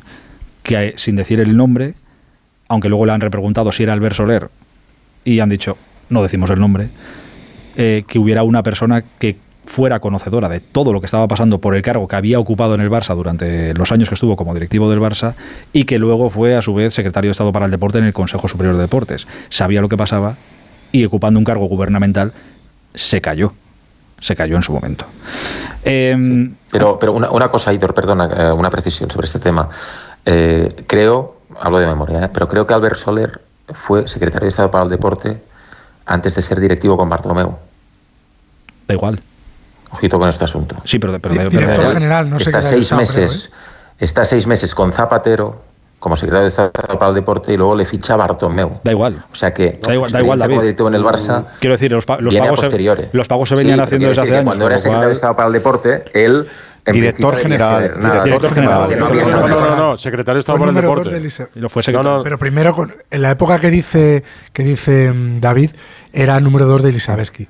Antes de la época de Eso, Zapatero. pero que Ha tenido varios y hasta hace poco general en de- dos- Sí, sí. En 2011, en la última etapa del gobierno de Zapatero, antes de las elecciones de, Claro. que gana Rajoy, es secretario de Interino, Estado, yo lo claro. recuerdo. Bueno, no nos, Sí, no nos y luego- tampoco en este Y asunto. luego, y luego le ficha Bartomeu. Porque Elisabetsky se va a las Le ficha. Bartomeu en 2015, cuando gana las elecciones. El caso tanto, es- es directivo 2014. del Barça. 2014. Bueno, 2014 sí, y luego es Bartomeu, como eh, Rosell eh, dimite, eh, gana pues, se, se- mete Rosell, se mete Bartomeu y gana las elecciones en 2015 después de, de la Insisto, final no, de no, Berlín. no, no, no nos olvidemos Eh, en esto, que lo, que lo importante es que durante Ya, ya, mientras pero pasaba esto, no, pero- pero- fue directivo del Barça, sabía, Sí. era conocedor de lo que pasaba en el Barça y después ocupó un cargo gubernamental en el Consejo Superior de Deportes. Eso es tal cual. No, cual, que fue, eran- no, después no. ¿Y fue antes. diputado en Cortes? Pero vamos, a, pero vamos a ver, David, ¿cómo antes si esto lleva pasando? Si Negreira lleva cobrando desde 1990 y tantos. Vale, el- pero quiero decir, quiero decir que su experiencia como secretario de Estado para el Deporte es anterior Pero que me a da su igual. en el club. Pero, ¿Vale? pero, bueno, pues pero que me dé, pero que ya, me, me- no, me da, me bueno, da lo no mismo. igual, pero si ha no vuelto, da pero si ha igual, vuelto hace como po- secretario de Estado para el Deporte No, no bueno, pero que ha vuelto hace poco, pero que ha vuelto hace poco al Consejo 2021. Superior de Deportes. Se ha vuelto hace poco al Consejo. claro, estaba en el Consejo, también como segundo hace Claro, hace nada. O sea, Sí, creo que lo dejó en enero. 2021, En- claro. en Él ha enero. estado dos etapas Y en el Consejo 2023. Superior de Deportes. Claro, con lo cual eh, ha estado en una posición gubernamental donde podía haber dicho, eh, yo conozco que pasa esto y no lo denunció. Y eso es lo que ha puesto hoy sobre la mesa la Federación, sin, insisto, sin nombrar a- al propio Albert Soler. Eh, Gonzalo, sé que es muy difícil, pero hay que intentar resumir todo lo que ha pasado en hora y media en tres minutos para que la gente eh, sepa todo lo que ha ocurrido hoy. Sí, rápidamente. Eh, esto más que una rueda de prensa podría haber sido perfectamente una, una convención interna de, árbitros, más allá del tema de UEFA y lo de, y lo de Albert Soler. Eh, porque al final estaban presentes los árbitros de primera y de, y de segunda. Es verdad que no estaba Estrada, que estaba en Barcelona, no estaba Munuera, que arbitraba eh, esta noche. Sí que estaba, por ejemplo, Velasco Carballo, no estaba Sánchez Arminio. Y al final, eh, lo que hemos visto, pues un Andreu Camps explicando todo de manera legal y Medina Cantalejo con una defensa a ultranza de sus árbitros, los que son sus árbitros ahora. Y lo que yo no entiendo es esa defensa ultranza que ha hecho de sus excompañeros y de Sánchez Arminio. Medina Cantalejo es el presidente del CTA. Ya está. ¿Él puede poner la mano en el fuego? Bueno, de manera interna, delante de sus árbitros, sí. Pero yo creo que él no tiene que poner la mano en el fuego por nadie, solamente por él. Y como digo, ha sido una convención. Al final la prensa yo creo que sobraba. Más allá de estos dos temas, es que tampoco nos han contado eh, mucho más. Muchos ataques, es verdad, a Estrada Fernández. Eh, dicen que ha sido él el que ha filtrado este cuestionario y que además no ha querido eh, responder, no ha querido participar en la investigación. Cuando le hemos preguntado sobre los cuestionarios, por si hubiese, oye, quién sabe, algún árbitro que hubiese reconocido esa relación con los Negreira, nos han dicho que no, que es que eh, no pueden hacer públicos eh, esos datos y esas informaciones. Bueno, han dicho, Entonces, han dicho ¿qué que no, ahí? han dicho que no, pero creo que ha habido una repregunta del compañero donde Medina Sí, Cantalejo no, ha dicho claro, más de los que me gustaría. De Sergio Fernández, sí. Claro, o sea que ya he reconocido que algo hay. que Sergio lo que le dice, oye, sincero". pero si te callas significa que hay alguno, ¿no? Bueno. Más de lo que me gustaría. Bueno, pues eh, veremos, pero si le preguntamos directamente nos podría y nos tendría que contestar si nos citan a una, a una rueda de prensa. Eh, más allá de eso es que poquito más, eh, todo en un, en un tono muy, muy sentimental por parte de, de Medina, que incluso se ha emocionado un poco diciendo que él viene de familia de árbitros y, que le duele el tema de la, de la corrupción. Eh, vamos a escuchar un par de sonidos. Si quieres empezamos por ese momento en el que el presidente del Comité Técnico de Árbitros dice y pone la mano en el fuego por los árbitros diciendo que no son corruptos. Y vosotros no sois corruptos. Y esto que ha pasado es una vergüenza, que hay que limpiarla. Así que si hay alguien que ha cometido algún acto, que lo pague. No hay ni una evidencia, ni una prueba que pueda decir que un árbitro de fútbol español es deshonesto. Es imputable a personas que en su momento pertenecieron a esta casa, supuestamente, se han lucrado absolutamente fuera de cualquier ética y de lo que es el proceder del arbitraje español. Y que yo sepa, solo se ha hablado de un presi- vicepresidente, de su hijo y del Fútbol Club Barcelona, que serán los que tengan que rendir cuentas y, por supuesto, a la justicia, sancionarles o no, porque nosotros no estamos para eso. No es poca cosa. No es poca cosa que se haya hablado de, que se haya hablado de esto. Eh, Edu, ¿a ti qué, qué sabor de boca te ha dejado esta, el día de hoy? Pues eh, yo os he escuchado con atención y hemos ido barruntando lo que ha sido esta mañana a lo largo de todo el día. Yo creo que ha habido simulac- simulacro de fútbol por la noche y, y simulacro de foto familiar, de, de- de buena esperanza por la mañana. Es verdad que los árbitros como colectivo no tienen mucha mácula y es verdad que por mucho que se rasque, si tú me preguntas, ¿ha habido alguna vez un presidente de la territorial que le ha dicho al presidente de la federación o me subís un árbitro de categoría o no tienes mis votos? Sí, sí, sí. Sí, sí, hemos tenido árbitros de regiones que no tienen el nivel para estar en primera división, porque así es el clientelismo de las federaciones deportivas. Pero ¿ha habido árbitros que se han llevado sobres por eh, amañar partidos? Pues eh, yo creo que no, y creo que no se ha demostrado, y además que creo que es así. Dicho lo cual, el Lo que sí vicepresidente del sabemos, Edu, de árbitros Perdo- Perdona, lo que sí sabemos, Edu, es que Enrique Negreira sí se llevaba en fajos Claro, de billetes. fajos, eso sí. Y Pero lo que hacía con esos fajos no sin, lo sabemos. Sin duda alguna. Eso no. Es, es más, eh, lo hemos contado en este programa, el, señor Enrique Negreira no tiene un sueldo de la federación. Solo tenía dietas. Ningún miembro de la ningún árbitro de primera o de segunda división le preguntaba, oye Enrique, ¿tú de qué vives? Claro. ¿Tú de qué vives? ¿Cuál es tu sueldo? ¿Qué negocios tienes? ¿Qué tipo Porque de Enrique Negreira, que también lo he, contado, lo he contado también de pasada en este programa, Enrique Negreira, ya de árbitro, iba de cochazo en cochazo. No se privaba. El último BMW, el último, lo tenía Enrique Negreira.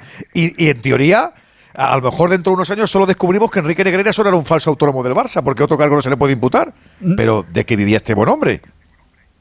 No lo sé. Yo creo que Bueno, entiendo, sí lo sabemos el, todo, el discurso de Luis Medina Cantalejo, entiendo también el, el- el manifiesto, no entiendo la inacción. Es decir, lo de hoy se ha producido porque Xavi Estrada se ha ido al juzgado. ¿Se ha ido Xavi Estrada al juzgado porque ha visto la luz, se ha caído del caballo y quiere aspirar al premio Nobel de la paz y de la Pues concordia? Yo creo que no, que hay intereses que iremos descubriendo. Ahora no los tengo, no lo puedo decir. Pero efectivamente los árbitros podrían haber hecho como colectivo algún tipo de intentona eh, para lavar la imagen, no solamente una foto de familia, algo más. Yo no soy abogado, pero algún tipo de iniciativa legal yo creo que se puede hacer. Ahora están amenazando con intentar ir a por Albert Sule. O a lo mejor eh, se cuadran más No, porque no la UEFA les mandó Oye, el requerimiento lo el de- día lo- 24. No lo sé. Lo de, lo de Albert Soler, de verdad, más allá de lo de la, de lo de la UEFA, a mí lo de Albert Soler me parece gravísimo. eh. A mí me parece Pero lo más grave que, grave. que hemos- que no habíamos caído. ¿eh? Muy grave. Además, eh, que, que estaba ahí. Lo teníamos ahí delante de nuestros eh, ojos. Y... que, eh, pero es que, es que sale Albert Soler y sin embargo no aparece ninguno de los presidentes del, del Barça demandado por esto. Sí, no, no, pero lo, grave de esto es que, claro. Ah, eh, ahora, va, ahora, que ha ganado el Bernabéu va a aparecer la portada.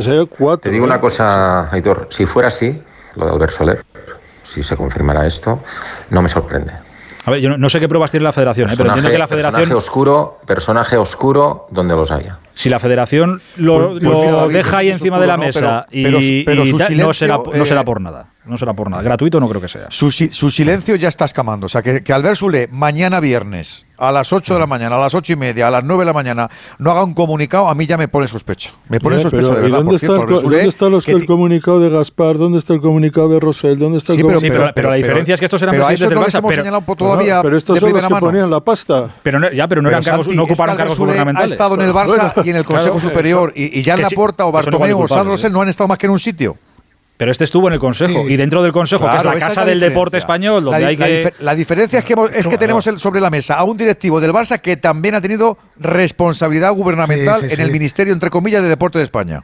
Es como si un miembro del cártel de Cali, lo, de cártel de Medellín, lo hubiera estado en, en, el Consejo de Ministros o en, ¿sabes? No, no era ministro, pero capitán de la policía, que, que vuelve a ser dañado directamente es el Barça. Yo soy. Albert Solé y soy Albert Solé y mañana a las 8 de la mañana hago un comunicado y digo, señores, yo en el tiempo que estuve. No, no doy una rueda de prensa. En la dirección del Barça, ni tuve conocimiento, ni supe de qué eran, ni eh, ningún.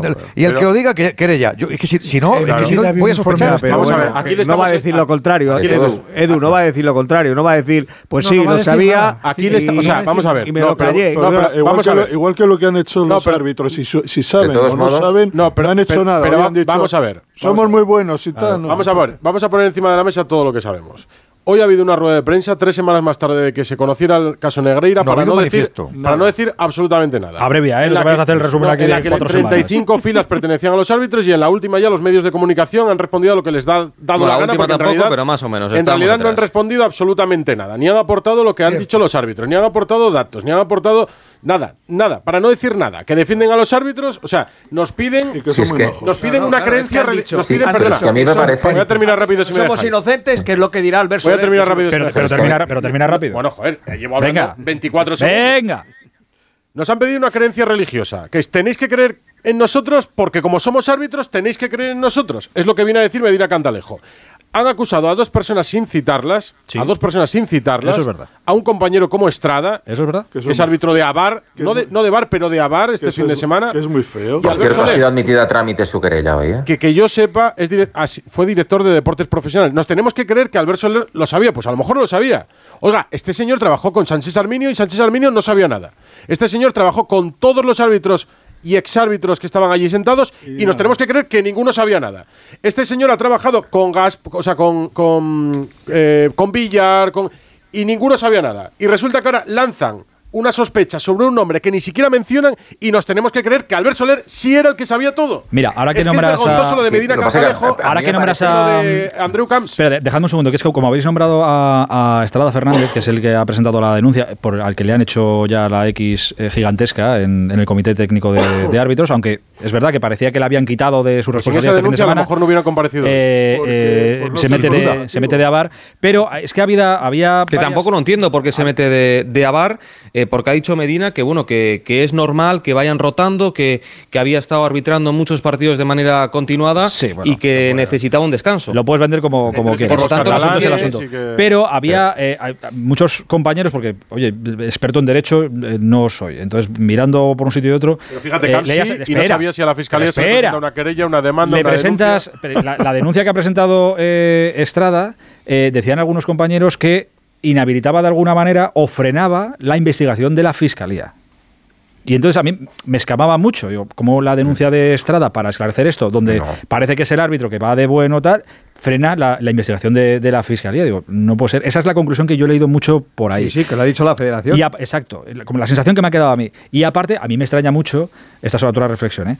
que Estrada Fernández sea el único árbitro que denuncie esto luego no sea capaz de contestar las cuatro preguntas estas que te manda tu empresa. Oye, si tu empresa es la federación, tú denuncia lo que quieras, que pero sabe que el año que viene no va a estar ya. Ya, ya, dicho pero, que- pero contesta estas cuatro. está Pero sobre despedido. todo, sobre todo me quedaba eso. Entonces, sé que es muy engorroso el tema, eh, pero en, en un minuto es la única pregunta que le quiero hacer a alguien que sabe de esto, que es eh, Antonio Aguiar, director de, de Usport.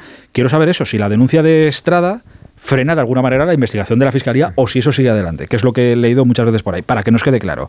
Hola Antonio, buenas noches. Hola, buenas noches, Héctor. ¿Y es, es así o no es así? A ver, no es exactamente así. Es, eh, lo- la apertura del procedimiento penal, que todavía no se ha realizado, hace falta un auto de admisión de la querella por parte del juez.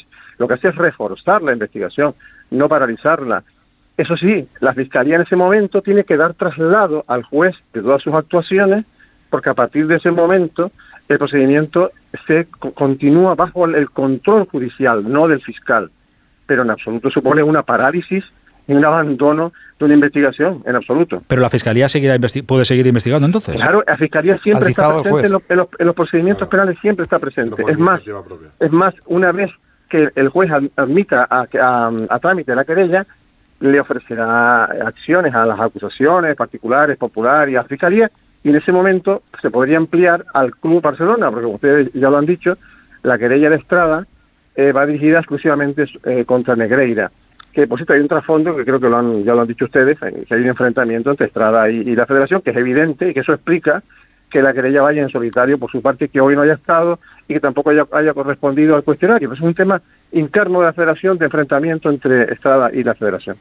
Pero volviendo a lo otro, en absoluto perjudica a la investigación, en absoluto la refuerza. Y es importante para que no prescriban los delitos, que se admita la querella, esta u otra. Acaba, de, acaba de decir David que la que ha sido admitida. ¿Ha sido admitida a trámite, David, es verdad? Sí, sí, ha sido emitida a trámite, o dice esta mañana que ha sido emitida a trámite la querella presentada por Estrada Fernández. Claro, la- la- eh, eh, que a mí tampoco me parece una mala noticia, porque la Fiscalía está dando pasos de tortuga en todo este Claro, caso. los que Es puede decir, dar, La, la querella es que de Estrada Fernández va a acelerar y, y- y va a, a por- enviar directamente a un juzgado. ¿Y por qué la, fe- y por qué la federación manda ese globo sonda diciendo que esta querella... Porque la rueda de prensa de hoy ha sido un globo sonda en su Todo. totalidad. Joder, Segurola. es que, le ha contestado lo mismo Santi, le ha contestado lo mismo a la UEFA. A la UEFA le ha dicho, bueno, te mandamos la documentación que tenemos, pero es que esto eh, es la fiscalía quien lo está Pero, llevando. no, pero no, es verdad que la- es verdad que lo han explicado, y si lo explica, es que lo, lo he escuchado y me he quedado con ello. Lo que explicaba hoy Camps en la eh, Andreu Camps Que en se la- en personaría la federación si la Exacto. querella era admitida a trámite. Era admitida a trámite es. Porque ellos, y ellos tendrían la información que la tienen. querella, la querella Pero ellos- formulara en su día la fiscalía después de la investigación. Pero que O sea, ellos que tienen la, esa querella, no ellos la que tienen la información, la federación tiene la información que tiene. La fiscalía, evidentemente, Tiene bueno, más. o esto se judicializa, Compartirían tiene información. Mucho más información porque tienes eh, eh, acceso a cuentas, a no sé qué, a No, no mucha más ojo, información. La fiscalía no tiene, eh, hasta que no, no se abra el proceso judicial y por lo tanto intervenga el juez de instrucción, la fiscalía no puede ni ordenar escuchas telefónicas, No. ni investigar, no, no puede hacer eso. No, pero una vez, eso tiene que ser una vez vaya por el camino que va y el juez lo ordene, Exacto, ahora por ya eso- sí. por eso Ahora lo ya que es la hace tutela del hace juzgado número uno de Barcelona, sección C, que Eso son los que se han quedado es. con, con- Exacto, este pero, pero es que lo que hace Estrada es acelerar el proceso. Dime- dime- y la federación. Dime, Antonio, perdona. Sí, pero disculpa. Ojo, ojo al dato. Eh, ahí lo que, lo que comentaba Santi Segurola. La federación puede personarse como acusación, pero eso no impide que en un momento determinado, si el juez considera que hay responsabilidad penal tanto de la persona jurídica Barcelona como de la persona jurídica Federación, puede cambiar su estatus de acusación a acusada. Porque el juez puede ¿Y, y entender... el, y el propio Estrada también? Sí, ah, no, no, no, no. Estrada- bueno, Estrada, en el caso de que se probara que hubo, porque lo, lo que no se ha probado hasta Que ahora algo. es que el dinero de, Negre- de Negreira llegara a manos de los árbitros. Ahí no hay, ningún- no hay ninguna evidencia al respecto. Por eso yo publiqué un artículo en Yousport que se titula Le pagamos a Negreira en defensa propia. Eso lo Sí. publicamos nosotros eh, refiriéndonos al Barça. Es así, es así, además, está bien.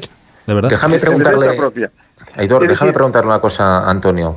Eh, soy David Bernabé. Antonio, una cosita. Eh, mm, eh, escuchamos ya en su momento, por parte de la Federación y de la Liga, lo dijeron muy claramente, que eh, deportivamente el asunto había prescrito, por tanto las, los organismos deportivos no podían sancionar. Sí, llegado el caso, eh, si se produjera deportivamente al Barça. Eh, en la vía penal, ¿se podría abrir esta posibilidad o está descartado? Es decir, si No, se encaran... la, la- la vía penal, eh, te- te- perdóname, hay, hay tres vías. Delito de administración desleal, que es el más claro que veo yo en este panorama, porque como no veo lo- hasta ahora Sí. evidencias contra los árbitros individualmente considerados, Sí veo, veo en el horizonte un delito de administración desleal en el Barcelona al pagar esas cantidades exorbitantes por unos eh, servicios extrañísimos. Bueno, Vale. eso la veo clara. El segundo sería la corrupción deportiva, que hay Corrupción entre particulares, ¿no? eh, perdón, corrupción entre particulares, así se denomina exactamente, artículo 286 bis 4 del Código Penal, que eh, según el catedrático Emilio Cortés no lo ve a- a- hasta el momento claro porque por falta la tercera pata que es la implicación de los colegiados en la trama. Claro, el impacto, el impacto de estas praxis en, en, eh, en posibles adulteraciones Falta. Y deportivas, luego ¿no? está la estafa, cuando se habló del humo, ustedes recordarán que se habló de que Negreira vendió humo al, al club. Eso tampoco se ve claro porque el objeto de ese negocio no sería lícito. Eh, es- el presunto, el supuesto negocio es tener dinero para que le favorezcas, eso es ilícito. Hacer ilícito ya no cabe la estafa. En fin, veo claro, la administración desleal está por ver si hay corrupción deportiva y descarto la estafa.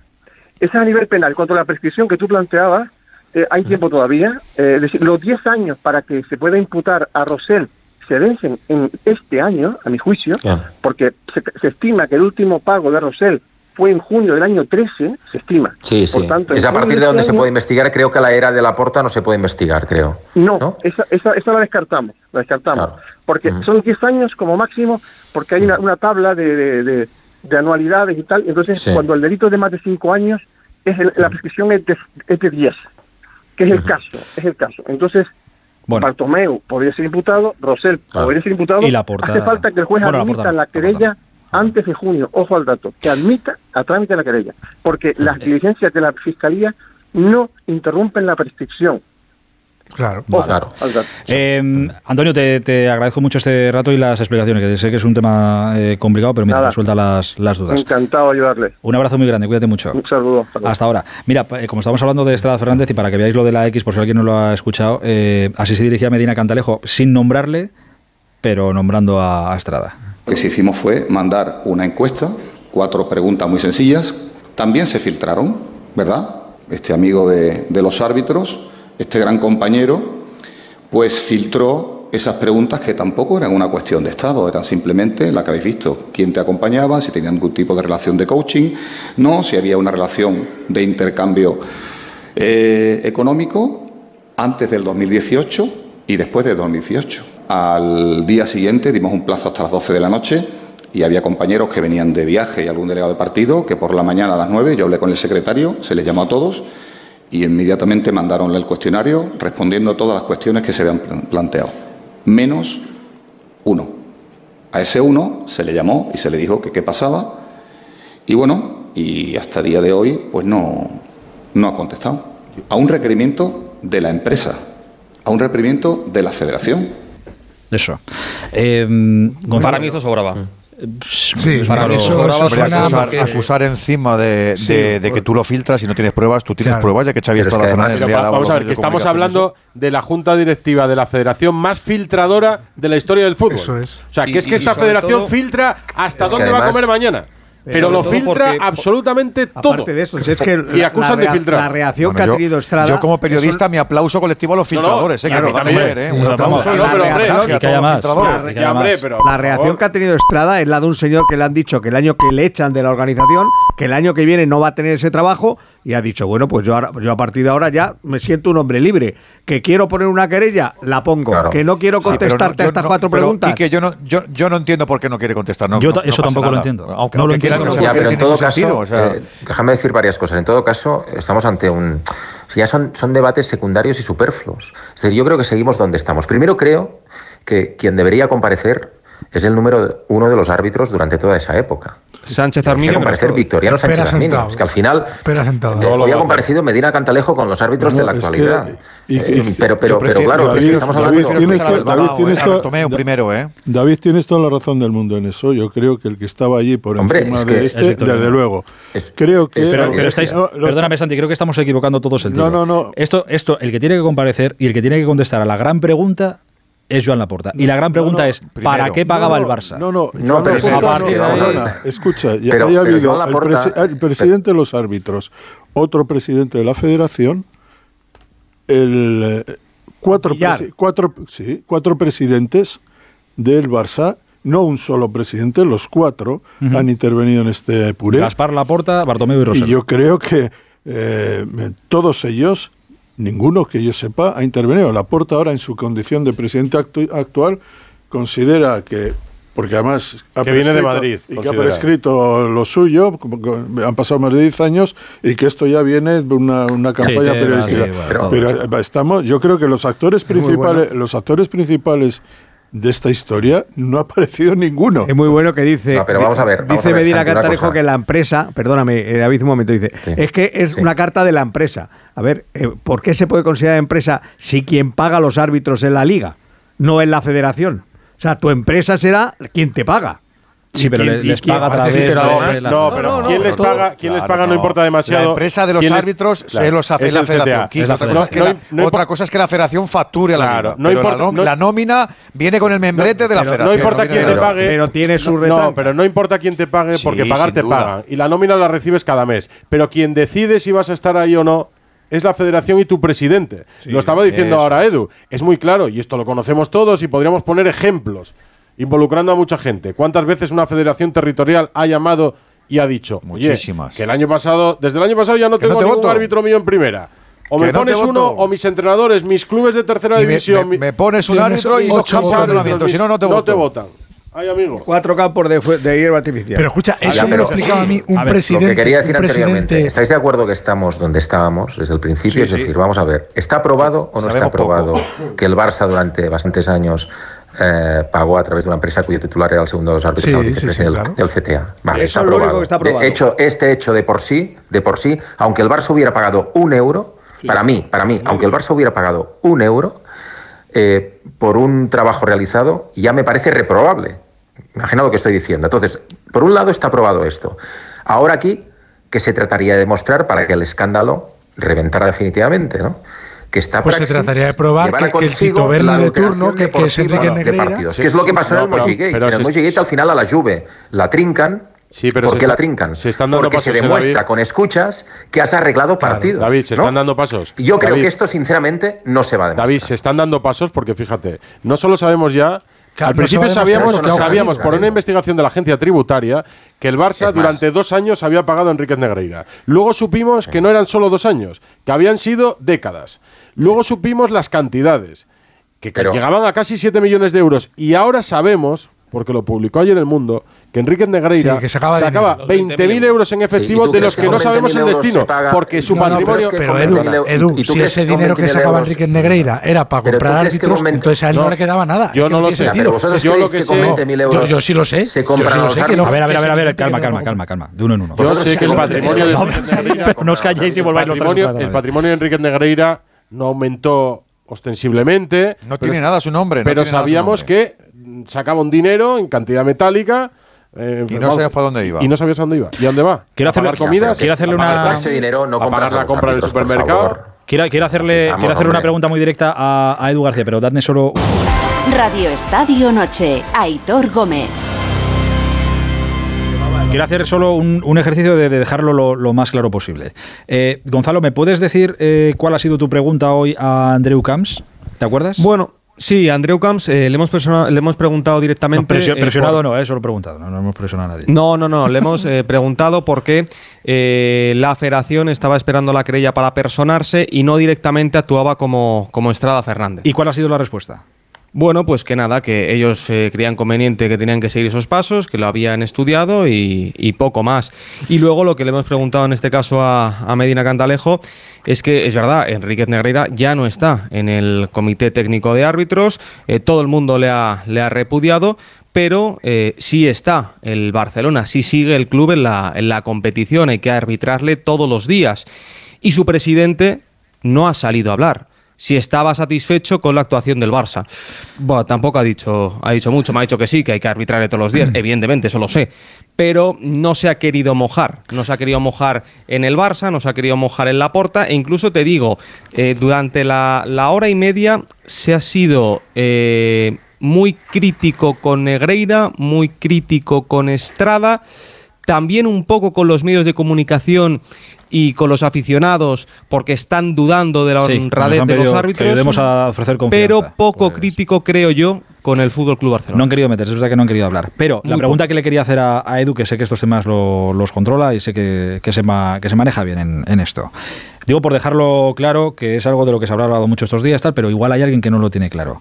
Habrá alguien, no, tú no, el, el otro, pero bueno, Ah. tú, tú también sabes que estos temas, todo lo que tenga que ver intrigas, tú, a ti las intrigas también te, te gusta más que un tonto un lápiz. No se, le, no se le da mal, no se le da mal al Pidal. No, no, no. No, pero lo que, lo que te quiero preguntar, ¿habrá quien esté en su casa pensando ahora y que llegue ahora y escuche esto y haya tenido un día tonto o haya estado unos días fuera y diga, pero vamos a ver, si tenemos a un árbitro que según saltó esto, ha cogido y ha ido a denunciar por a limpiar el nombre de los árbitros tal, y se ha presentado al juzgado y ha dicho, oye, yo voy para adelante, ¿por qué todos sus compañeros, en vez de apoyarle a él, le han hecho la cruz? De, de esta manera, criticándole de esta manera como lo han criticado hoy. Esa es la pregunta que puede haber alguien en su casa ahora haciéndose. Yo me la hago aquí. Edu. Y yo. Sí, sí. Y yo bueno, yo, también. yo creo, Es surrealista. lo ha dicho antes, eh, lo ha, lo ha dicho antes eh, Ortego, eh, Estrada no acabó bien en el arbitraje porque estaba como cuota de la Federación Catalana y no era un árbitro de nivel, no acabó bien. Lo que pasa que aquí se compensa, cuando un árbitro por edad, este se va por edad, con 45 años, cuando se va por edad, pues Podría haber seguido ahora aquí tenemos... Cerro.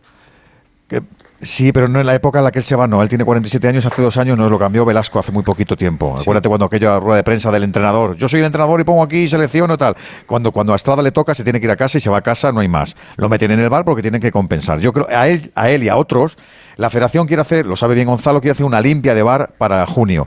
Y yo creo que él toma esta decisión porque sabe perfectamente que tiene que buscarse su futuro laboral a partir de junio. Dicho lo cual, ¿ha, ha hecho algo como para demonizarlo? Yo creo que el árbitro está dolido, en general el colectivo está dolido porque lo ha hecho de forma personal y no ha contado con ellos. No ha ido puerta por puerta a decir, oye, si hacemos esto, ¿me apoyáis? ¿No creéis que debemos de hacerlo? Yo, yo tengo la sensación. Edu, Dicho lo el cual, cole- el- lo- Edu, Pero Edu, Edu, eso el lo tenía que haber colectivo- hecho Medina Cantalejo, no eh, Estrada. El ir uno por uno a decir, ¿qué os parece? Vamos a, a a presentar nosotros una querella también y así. Es que la primera reacción cuando sale esto, la- yo creo que la tuvimos todos cuando dice, dice joder, mira, el árbitro Por valiente, fin uno Estrada Fernández, carril. por fin uno que va. Pero es que la, la reacción de sus compañeros Pero al final ¿Habéis, cuando- habéis- cuando habéis- va- habéis pensado La- todos, la de- habéis pensado todos que por eso la es altruismo?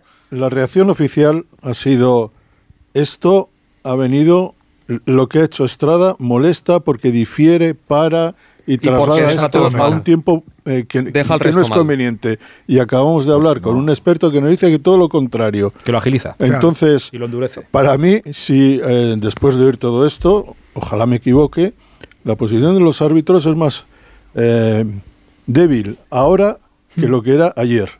Porque si Pues el sí, mensaje que envían contra un árbitro que presenta una querella es que esto entorpece las, eh, las actuaciones y hasta puede No es verdad, eso no es paralizarlas, y no es verdad, es que están No es mandando verdad. un mensaje falso. ¿Por qué? No lo sé. Dos cosas. Si te, Por- crees, si te crees a los árbitros, ya te entran dudas sobre Estrada Fernández. Y dices, joder, a ver qué ha pasado con Estrada. Y si encima te di cuenta que paraliza la investigación, no sé qué, ¿qué pasa con Estrada? Pero claro, si te crees a Estrada y dices, mira, un árbitro que tal, dices, ostras, ¿y por qué vosotros no vais corriendo detrás a, a denunciar Claro. esto también con él? Claro, y aparte, Estrada pone la denuncia contra Negreira, que es uno de su colectivo. Estrada no pone la denuncia contra el Barça, que eso es otra cosa. Es decir, yo creo que el miedo que tienen los árbitros es que haya versos sueltos que rompan la omertá y de repente cuenten cosas que los árbitros como colectivo, el comité de árbitros, todos, no quieren que se sepan, no quieren que se sepa, porque ahí hay una verdad. Detrás del contrato de, de, de- de Negreira con el Barça durante tanto tiempo hay una verdad. Hay una verdad que es que Negreira podía estar cobrando una comisión para comprar árbitros, podría estar cobrando un sobresueldo del Barça para intentar condicionar a los árbitros, podía estar cobrando un sobresueldo del Barça para intentar colocar a los árbitros eh, más interesantes en los partidos que nosotros queremos, para lo que fuera, pero, pero ahí hay algo. O sea, Negreira no cobraba medio kilo al año por no hacer nada. Porque no, porque solo pudo, pudo engañar a un tonto un año, pero 20 años no engañas a, a varios presidentes del Barça. y el problema es que si se, se respeta la omerta, pues será un callejón sin salida, que es donde yo creo que va a acabar, pero como después de Estrada vengan otros, ya Sí, pero sean Estrada- árbitros ver, pero retirados. No ha sacado nada la luz, ¿eh?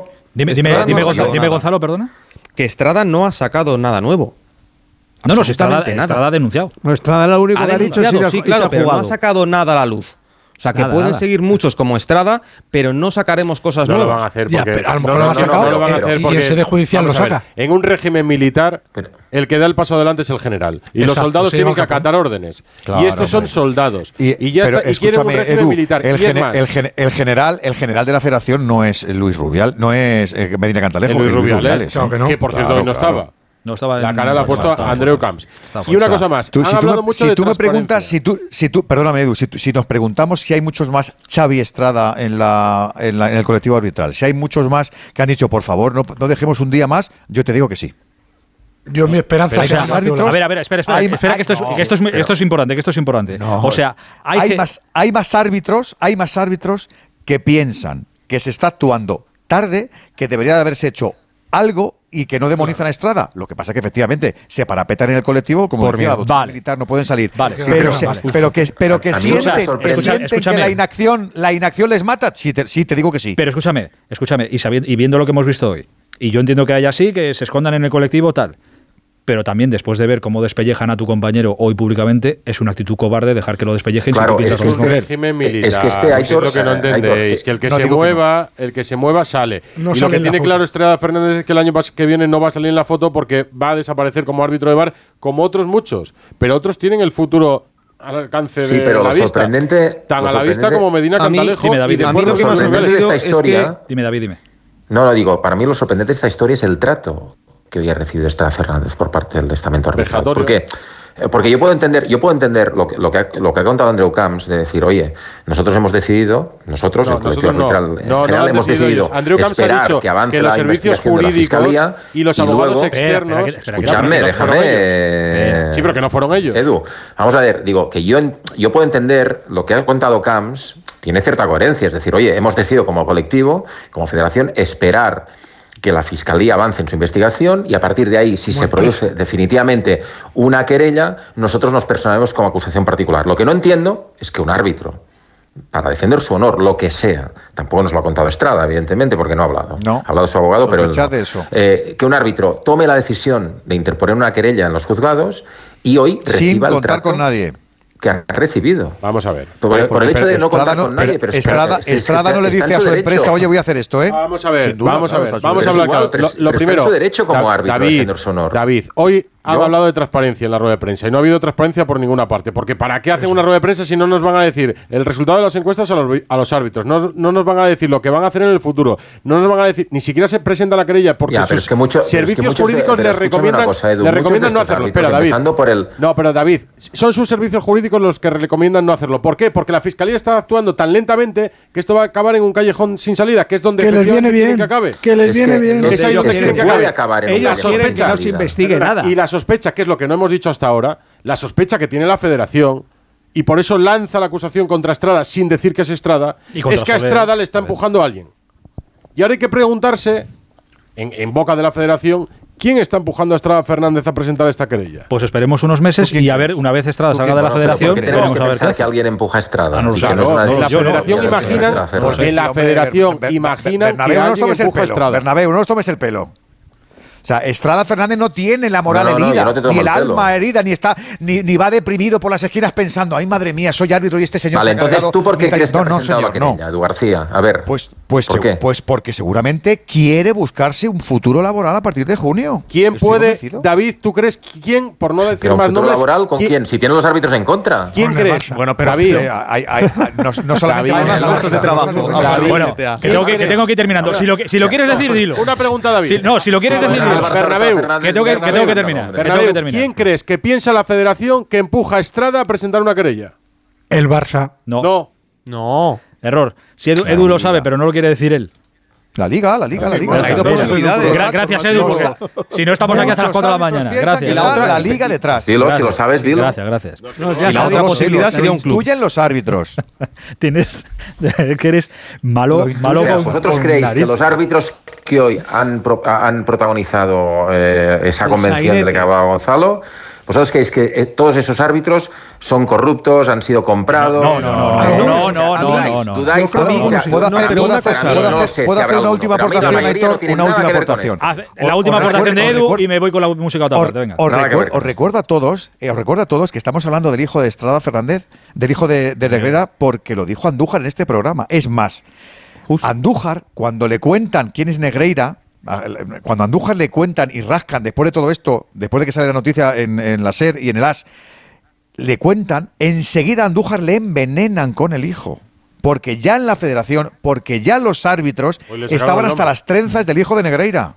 Y por eso le dicen a Andújar, Andújar, no solamente el padre, que el hijo también está metido aquí. Eso es porque Pues había mucho escúchame. rumbo Y por eso Andújar le quema hace la muchos sangre. años. Con el staff de Le Luis Aragonés en la Eurocopa del 13.000 tú. Correcto, O sea 13.000 euros se llevó le de cuentan. prima. 13.000 se llevó de estuvo prima. ahí Le cuentan lo del bastante Barça. tiempo, ¿eh? 13.000 se llevó de prima por aquella Euro 2008, el hijo Pero de Galera, que lo ha dicho hoy Andrés. Bueno, lo del Barça en el Barça hizo coaching como hacía la selección. Se desmorona por todas partes. ¿eh? Total que era más importante de lo que yo pensaba, fin. simplemente por todas las cosas que no han dicho o han dicho mal. A ver si la semana que viene escuchamos a la puerta. A ver si tenemos suerte y le escuchamos explicar todo, todo esto. Yo creo que va a tardar bastante más, ¿eh? Buf, pues vaya, ya me has desmontado también entonces. Sí, sí, sí. Y Aitor, una, un último apunte. Dime rápido. Eh, a mí ha habido hoy una, una pieza en el tablero que me ha descolocado bastante. Eh, la presencia de Velasco Carballo. Bueno, como presidente anterior de... Sí, pero, pero no hay, no hay buena relación con la federación. UEFA, ya, ya, ya. Él, como él- UEFA. él está trabajando ahora mismo en UEFA. Claro. Eh, no hay buena relación tampoco con el presidente del Comité Técnico de Árbitros.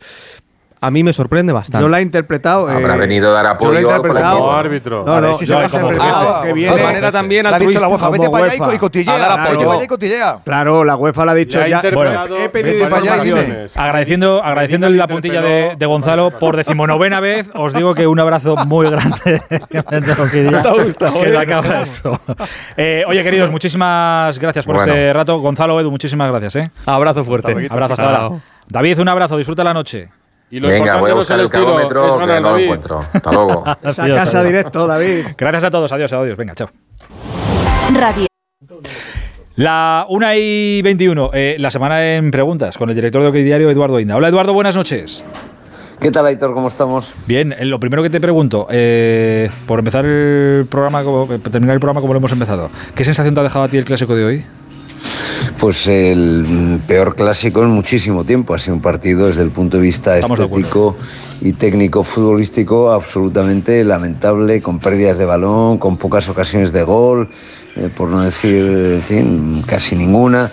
Una cosa bastante simplona y un partido para olvidar, para olvidar para los madridistas, pero para olvidar para los aficionados eh, al fútbol en general. Lo que más te preocupa de- del Madrid, entre lo que más te preocupa puede ser Benzema ahora mismo o no.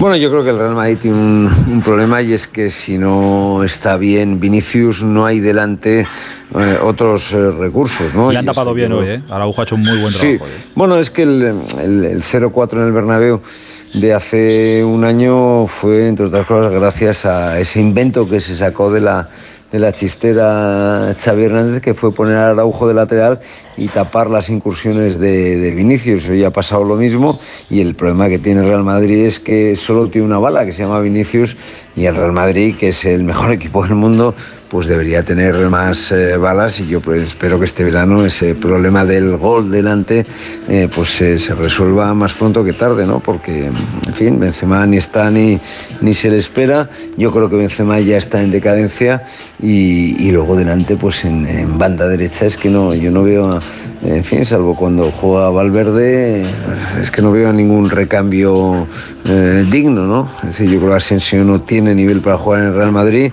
y, y Benzema, que, que ha sido un gran jugador, tampoco es un 9 puro y yo creo que a Real Madrid le hace falta como el comer un, un 9 puro que podría venir el año que viene cuando se resuelva la cláusula de- del señor Haaland en, en Inglaterra.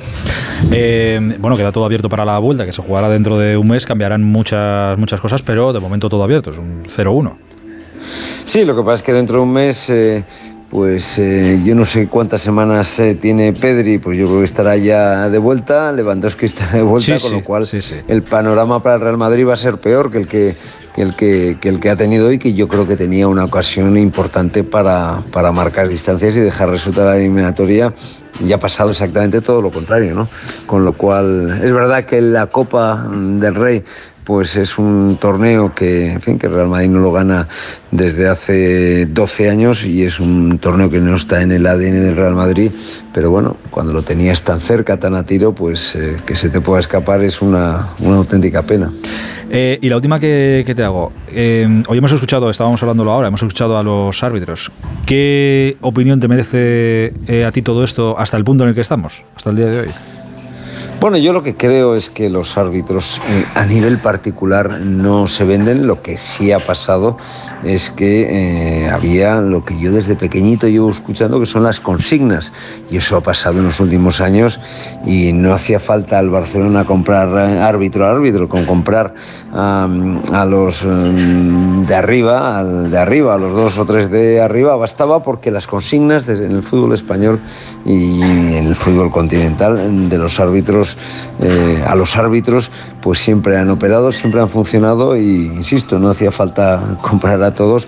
Y el problema es que se está manchando un colectivo que trabaja razonablemente bien, especialmente en España se han profesionalizado mucho y bien mm, en los últimos 20 años pero yo creo que, que ahí funcionó una especie de dictadura eh, y bueno, pues se decía vamos a favorecer a este equipo y ahora ya sabemos por qué se favorecía a este equipo, que era por una cuestión simplemente de sobornos, de comisiones y de, corrupción entre particulares, que es lo que ha ocurrido y que yo espero que se sancione en la vía penal y desde luego el Barça tiene que pagar en la vía deportiva porque mm, si esto no se sustancia con una con una sentencia em, deportiva ejemplar y ejemplarizante, pues volverá a ocurrir.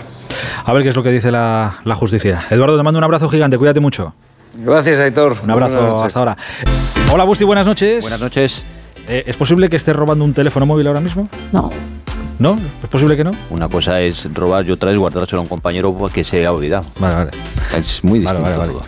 todo. ¿Qué más? Que mañana también hay fútbol en segunda división. Empieza la jornada número 30, 9 de la noche, con el partido entre la Andorra y la Unión Deportiva Las Palmas. Y en fútbol ha llamado hoy mucho la atención una carta que ha escrito en sus redes sociales Ander Herrera contando lo mal que lo está pasando.